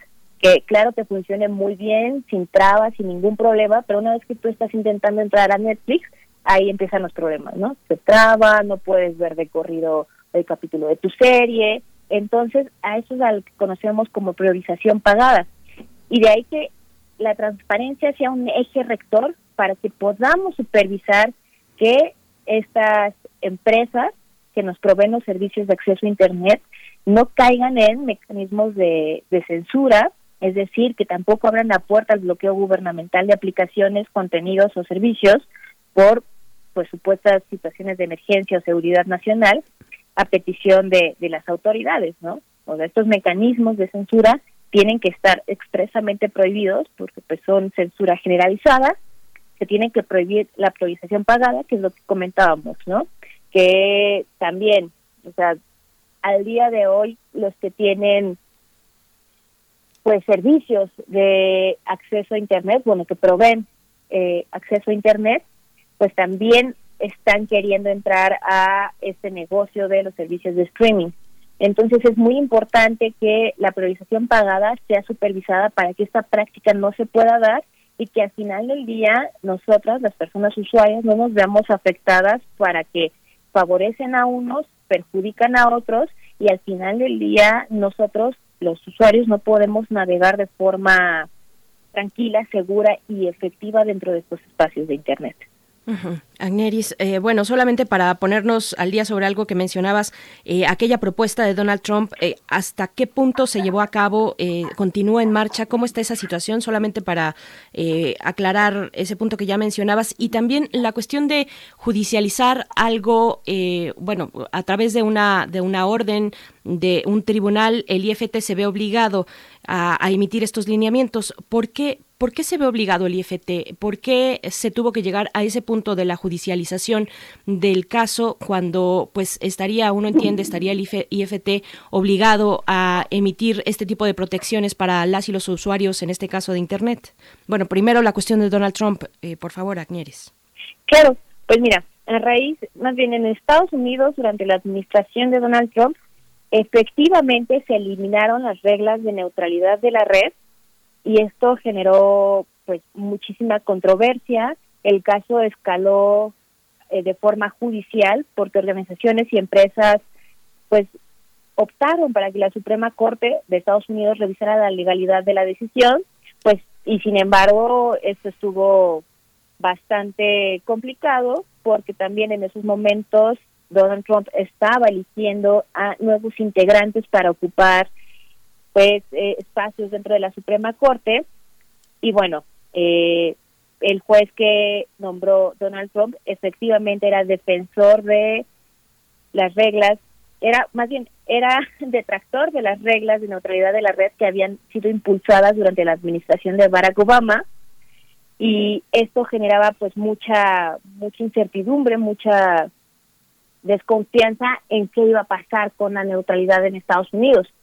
Efectivamente, durante estos cuatro años de gobierno de Donald Trump, pues las reglas de neutralidad de la red cambiaron para desfavorecer los derechos, para desfavorecer a los usuarios y para incentivar los negocios de determinadas empresas. Sin embargo, eh, es favorable también lo que está sucediendo en estos momentos, porque en estos momentos se están dando marcha atrás a todo lo que sucedió durante la administración de Donald Trump en la FCC. Esto quiere decir que están dando un paso adelante en Estados Unidos, que van a retomar las políticas de protección a la neutralidad de la red y se va a dejar atrás estos modelos de negocios que se permitieron durante esta administración. Entonces, pues a pesar de que el panorama fue muy adverso durante cuatro años, que fue el periodo administrativo de Donald Trump, pues están dando pasos agigantados para recuperar estos principios de neutralidad de la red, que son principios básicos para la estructura del funcionamiento y para poder seguir usando el Internet de la forma en la que la venimos usando pues prácticamente desde que se creó. Esto por un lado, por el lado de cuál es el panorama en Estados Unidos y el panorama en México.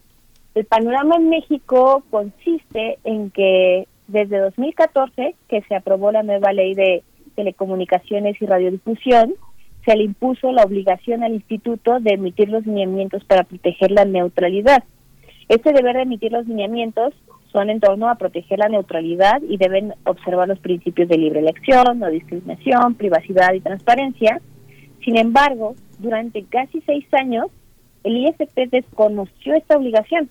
O sea, año con año tenía proyectado en, en el uso de recursos humanos, en el uso de recursos económicos, el trabajar en estos lineamientos de neutralidad, pero año con año nunca salían. No fue hasta 2019 que salió un proyecto de, un anteproyecto de lineamientos para la gestión de tráfico. Sin embargo, este documento fue sometido a consulta pública en 2020, venía muy mal. Y también esto, este anteproyecto sale en medio de un litigio que empezamos desde R3D justamente porque el IFT había estado incumpliendo de forma pues ya bastante sistemática su obligación con omitir estos lineamientos. O sea, esta obligación está desde 2014, desde ese año se empezó a supuestamente trabajar en la emisión de estos lineamientos, pero estos lineamientos no salían. Entonces, desde R3D eh, consideramos que era, la, era obligación y era necesario que esta autoridad los emitiera para justamente no dejar lagunas legales, para que no hubiera duda, para que no hubiera también eh, un ámbito, digamos, de exploración empresarial, comercial, a través de la cual pues pudieran sacar el mayor beneficio a costa de los derechos de las personas usuarias. Entonces, el hecho de que el segundo tribunal colegiado de circuito en materia administrativa, especializado en competencia económica de radiodifusión y telecomunicaciones, resolviera el amparo en revisión, es sumamente importante porque no solo reconoce la obligación que tiene el instituto de sacar estos lineamientos para proteger la neutralidad de la red, sino que también les pone una fecha, les pone un plazo. Y esto obliga definitivamente una resolución jurisdiccional, obliga a las autoridades a que le den cumplimiento efectivo, también el cumplimiento dentro del plazo señalado, y lo que queda es esperar que el IFT haga bien las cosas no se trata de emitir lineamientos por emitir lineamientos, de hacer caso omiso a los principios y a los derechos que están involucrados dentro de la neutralidad de la red, sino todo lo contrario. Se trata de emitir los lineamientos que la protejan, que la defiendan y que eviten el abuso por parte de las empresas de telecomunicaciones en torno a los servicios de Internet y que por el contrario existan mecanismos de supervisión para que efectivamente se pueda demostrar que nos están dando los servicios que nos ofrecen y que no nos están monitoreando y que no estén invadiendo nuestra privacidad ni afectando nuestra libertad de expresión. Entonces, este, esta resolución es sumamente importante, va a tener un impacto eh, en la forma en la que pues las personas seguimos o, pudiéramos no seguir eh, pues navegando en internet, pero esto depende del instituto. O sea, el instituto ahora tiene en su cancha la obligación de emitir estos lineamientos, pero estos, estos lineamientos hay que ser muy enfáticos. Los tiene que emitir salvaguardando los principios que ya hemos estado mencionando, que son los principios de respetar la libertad de expresión, la privacidad y, como decía el rector, medidas de transparencia que le den certeza a las personas usuarias de los servicios que nos ofrecen y que efectivamente se esté cumpliendo con esto. Porque pues al día de hoy es muy fácil, ¿no? que te digan que sí, que te ofrecen este servicio o esa velocidad, pero todos los días estamos ahora sobre todo más con home office sufriendo las desventajas de una mala conectividad, de que nuestra transmisión y recepción de datos no sea en la velocidad en la que dicen que pues estamos contratando e incluso también cambios en en los contratos sin previo aviso, ¿no? Que fue mucho de lo que sucedió con Total Play, que en medio de la pandemia empezó a de repente cobrarles una cantidad exorbitante a personas que superaban cierto cierta cantidad de gigas, por ejemplo, en su navegación. Les empezaba a decir, ¿sabes qué? Tú ya no estás teniendo una navegación usual, te vamos a cobrar una navegación empresarial. Entonces, pues justamente necesitamos medidas y mecanismos que nos puedan proteger frente a las empresas de telecomunicaciones, que ojo, los lineamientos en ningún momento van a afectar la posibilidad de innovar y de mejorar el servicio. Todo lo contrario, es que estas empresas asuman la responsabilidad de darnos el servicio que nos ofrecen y de mejorar las condiciones de competitividad. Sí, es que todo esto que mencionas es de una enorme complejidad eh, eh, ética, de seguridad, de soberanía, porque bueno, cuando mencionabas el tema de Telmex, las ofertas que tiene una gran cantidad de usuarios Telmex por la oferta de líneas telefónicas que, tiene. la oferta de Disney Channel y la oferta de Netflix vienen dentro de paquetes donde incluso este, se puede navegar a, 40 megas y eh, eh, en realidad ves que sigue el paquete siendo cuatro pantallas de HD de alta resolución en 200, 150 megas o 200 megas y la parte empresarial a 400 megas. Pero todo esto implica también una especie de rastreo, porque cuando uno habla con los ingenieros de Telmex, ellos sí saben, sí saben qué plataformas frecuentas. No te lo dicen abiertamente, pero sí te dicen el tipo de cosas que usted está viendo requiere mucho video. Dice, bueno, ¿cómo sabe que yo requiero mucho video? A lo mejor lo suponen, pero lo están viendo en, el streaming. Lo mismo pasa en otras plataformas. Ahora sí que no es para dárselos a desear a los que no están dentro de la universidad, pero la red de UNAM Red es algo sumamente impresionante que ha puesto eh, también en la UNAM el ejemplo en cuanto a las redes eh, alternativas de software libre, todo esto que alguna vez tú también lo mencionaste, Agneris, toda esta plataforma que tiene el COAYED, que es la, la, este, la coordinación de universidad abierta y la de innovación educativa y la educación a distancia, que tiene varias carreras a distancia y que se conectan a través de mecanismos tradicionales como Google Meet, por ejemplo, en, las plataformas de, consulta y de dar clases, pero es muy impresionante el mecanismo, todo lo que está en línea en un streaming abierto, pero solo es educativo, digamos que no puede ser lo mismo para los profesores, los investigadores, los académicos y los alumnos.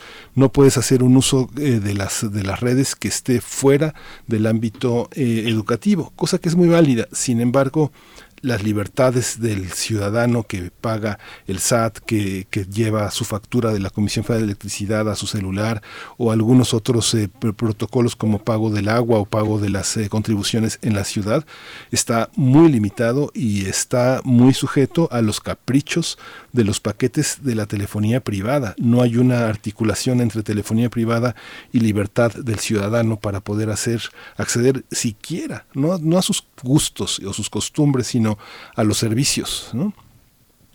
Sí, es este también, de hecho ahorita que lo comentas es muy interesante cómo funcionan también otros tipos de modelos de acceso a internet.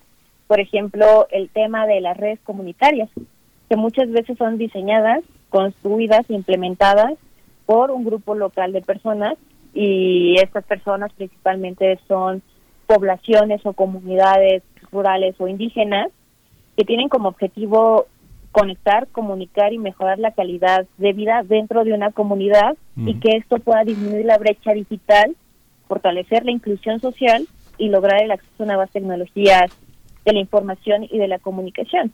Porque muchas veces estas eh, grandes empresas que proporcionan acceso de, servicios de acceso a Internet, pues no llegan a, a la sierra o no quieren llegar porque no les conviene, porque no hay negocio y entonces pues optan deliberadamente por no llevar la infraestructura hasta allá o por el contrario las comunidades desconfían de estas empresas y deciden que no entren y que estas comunidades prefieren diseñar su propia su propio mecanismo de, red para que pues ellos mismos puedan decidir las condiciones y los términos en los que quieren pues justamente disminuir esta brecha esta brecha digital por llamarlo de alguna manera. Y esto lo comento también porque recientemente hubo un amparo en contra también del IFT por parte de, del CIDE a través del cual pues justamente se estaba defendiendo una red comunitaria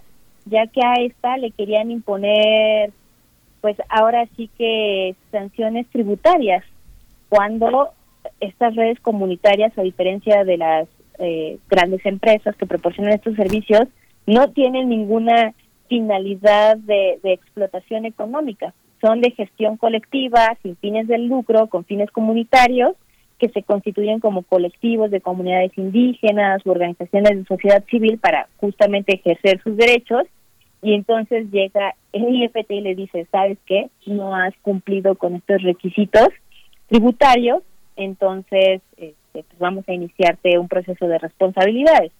Y aquí el CIDE dijo, espérate, no, o sea, estás aplicando la ley de una forma desproporcional en contra de una red comunitaria y entonces de ahí que también sea como tan importante que México, siendo un, un país pluricultural, multiverso, también respete estas formas de comunicación que pretenden efectivamente disminuir la brecha digital, pero a través de pues comunidades o redes muy autos, autogestivas que son completamente válidas y de hecho creo que esto nos demuestra la capacidad y la independencia que tienen estas comunidades pues para tomar decisiones y con base en esas decisiones son personas brillantes que diseñan, construyen e implementan mecanismos para tener su propia conectividad.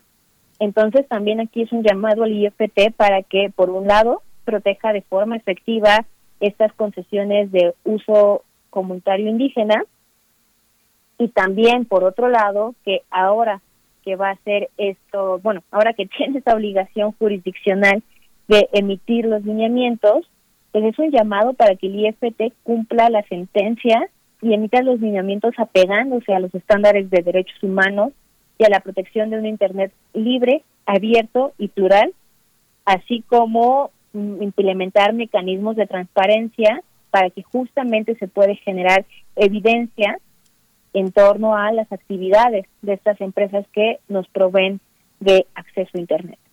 Agneris, todos estos elementos eh, que nos compartes, pues también nos llevan a reflexionar sobre la solidez de ciertos principios en Internet como, como un territorio libre, abierto, plural, eh, neutral incluso. Eh, pero, pero finalmente seguimos, entiendo yo, hablando de un pequeño espacio, de una pequeña franja de lo que es en su totalidad Internet, una franja que está gestionada u ocupada o manejada por eh, un cúmulo particular de empresas, de grandes empresas como Google, como Facebook eh, y aquellas, todas aquellas que usamos cotidianamente. ¿Cómo ver esta cuestión de la libertad, de la pluralidad eh, a, la luz de, esto, de lo que estamos usando, usando cotidianamente en estos espacios en una, en una red o en un espectro de la red que está ocupado precisamente por estas empresas? Es, es muy interesante lo que comentas porque justamente Internet es diseñada como un espacio, como un espacio plural y diverso, y la neutralidad tiene el objetivo de proteger y asegurar estas condiciones de pluralidad y diversidad.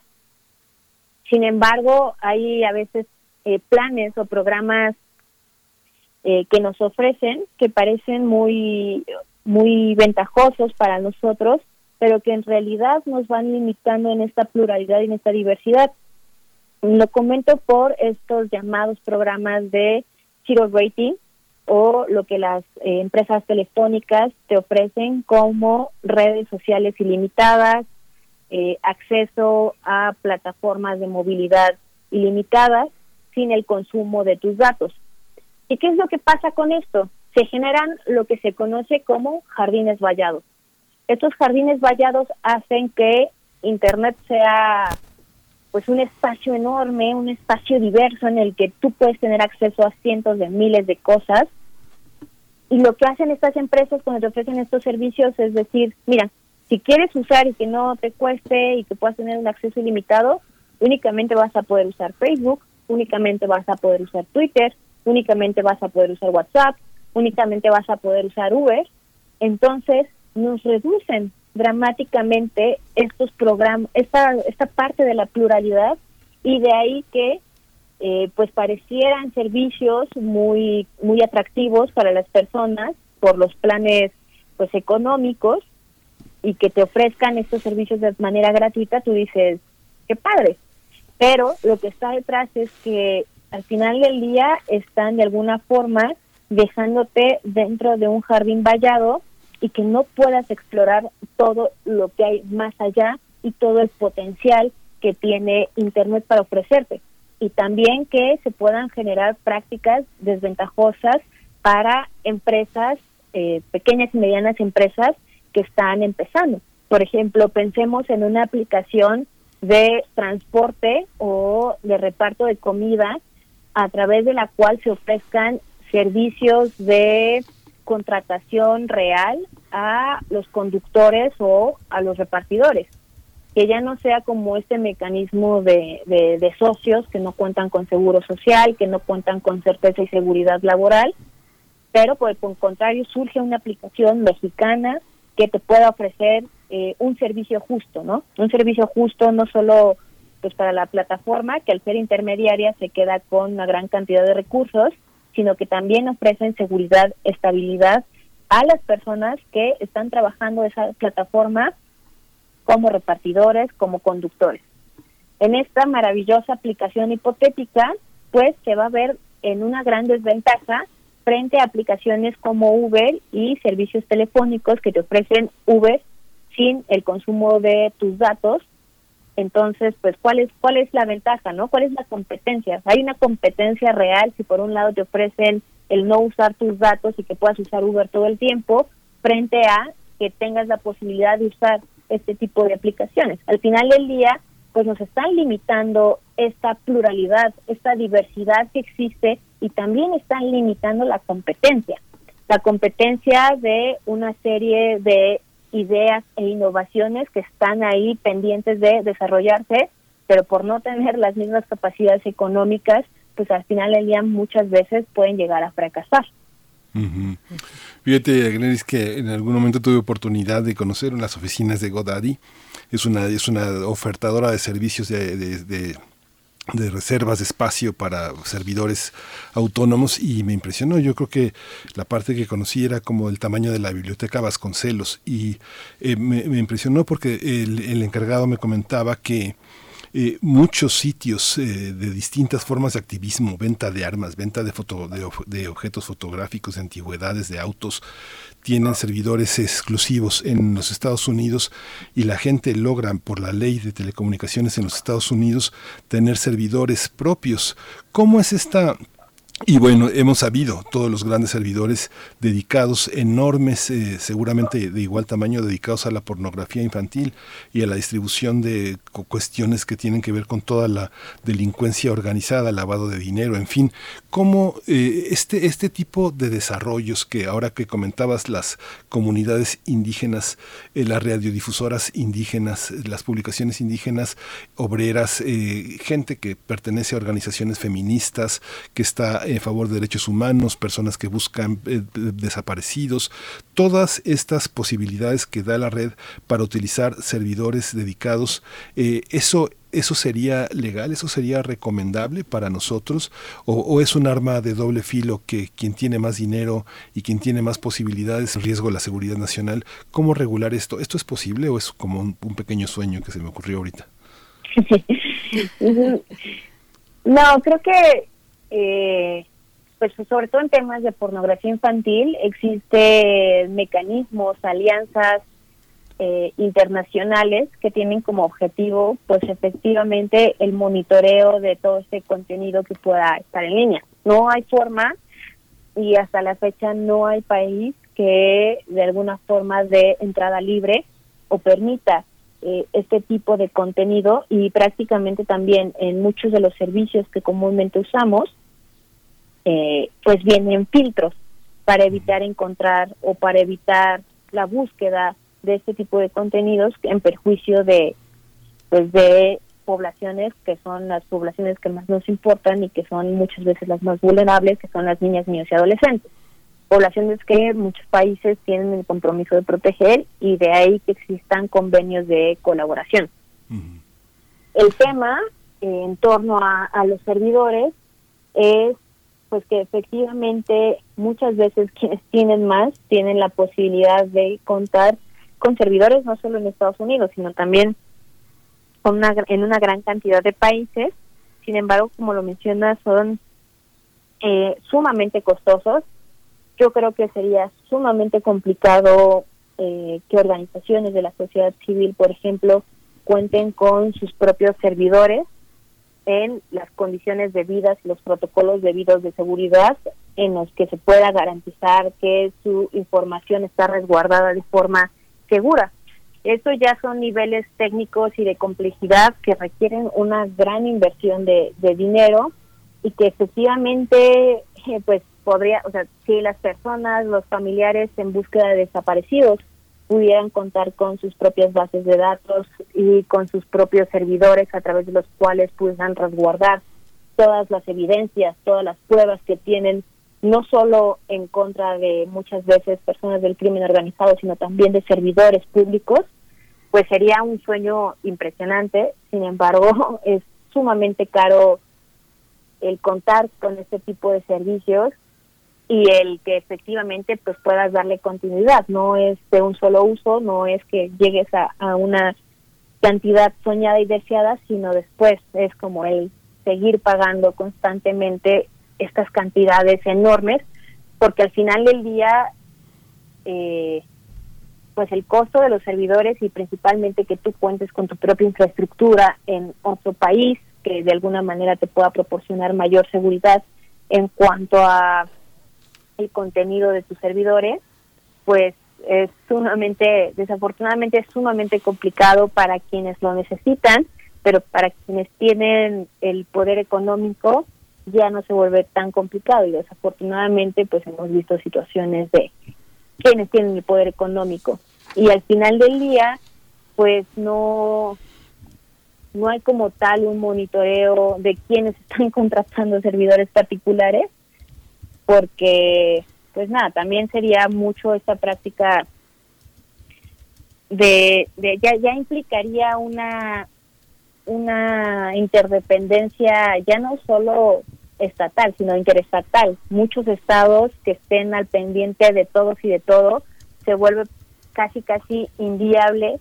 De ahí que existan otros mecanismos y otras vías alternas para que justamente se pueda dar con redes de narcotráfico, de venta de armas, de pornografía infantil dentro de Internet, que las hay, muchas veces es este, a través de, de instituciones como que cuentan con un aparato técnico y tecnológico como el FBI, por ejemplo. Sin embargo, también creo que nuestra policía cibernética está un poquito lejos de, de tener esas capacidades eh, técnicas y esa preparación y también porque al final del día pasa algo muy muy curioso en México.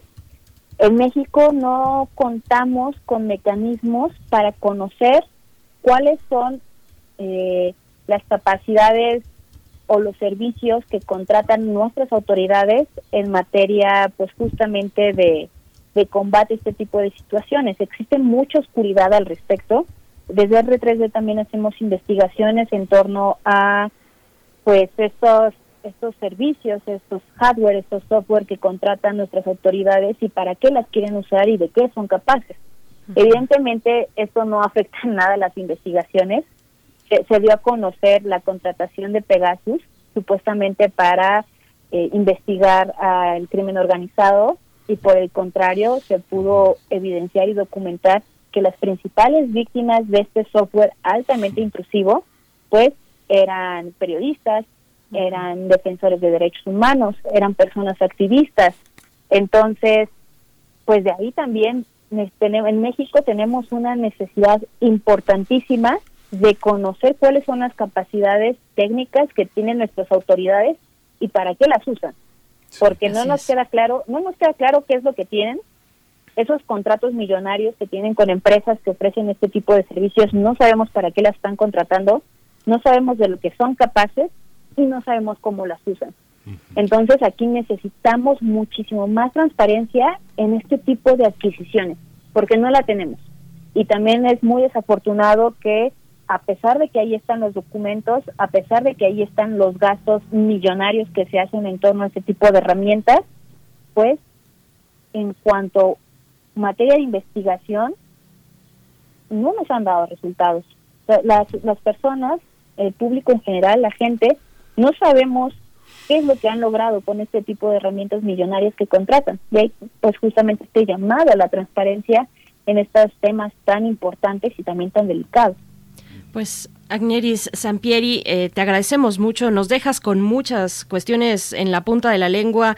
En su momento recuerdo que eh, por ahí de los tiempos de Wikileaks hablar de encriptación podía ser incluso un delito equiparable en algunos países, equiparable al terrorismo.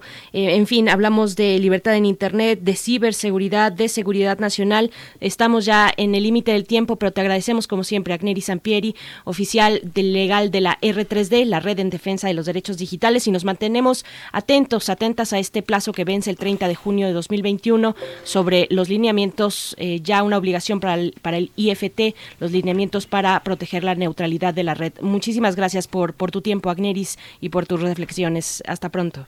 Hasta pronto. Hasta pronto. Bien, pues nos vamos, querido Miguel nos Ángel. Vamos ya. Este, hay que decir que eh, nos vamos. Esto fue primer movimiento. El mundo desde la universidad. Radio UNAM presentó Primer Movimiento. El mundo desde la universidad. Con Berenice Camacho y Miguel Ángel Quemain en la conducción. Frida Saldívar y Violeta Berber, producción. Antonio Quijano y Patricia Zavala, noticias. Miriam y Rota, coordinadores de invitados. Tamara Quirós, redes sociales. Arturo González y Socorro Montes, operación técnica. Locución, Tessa Uribe y Juan Stack.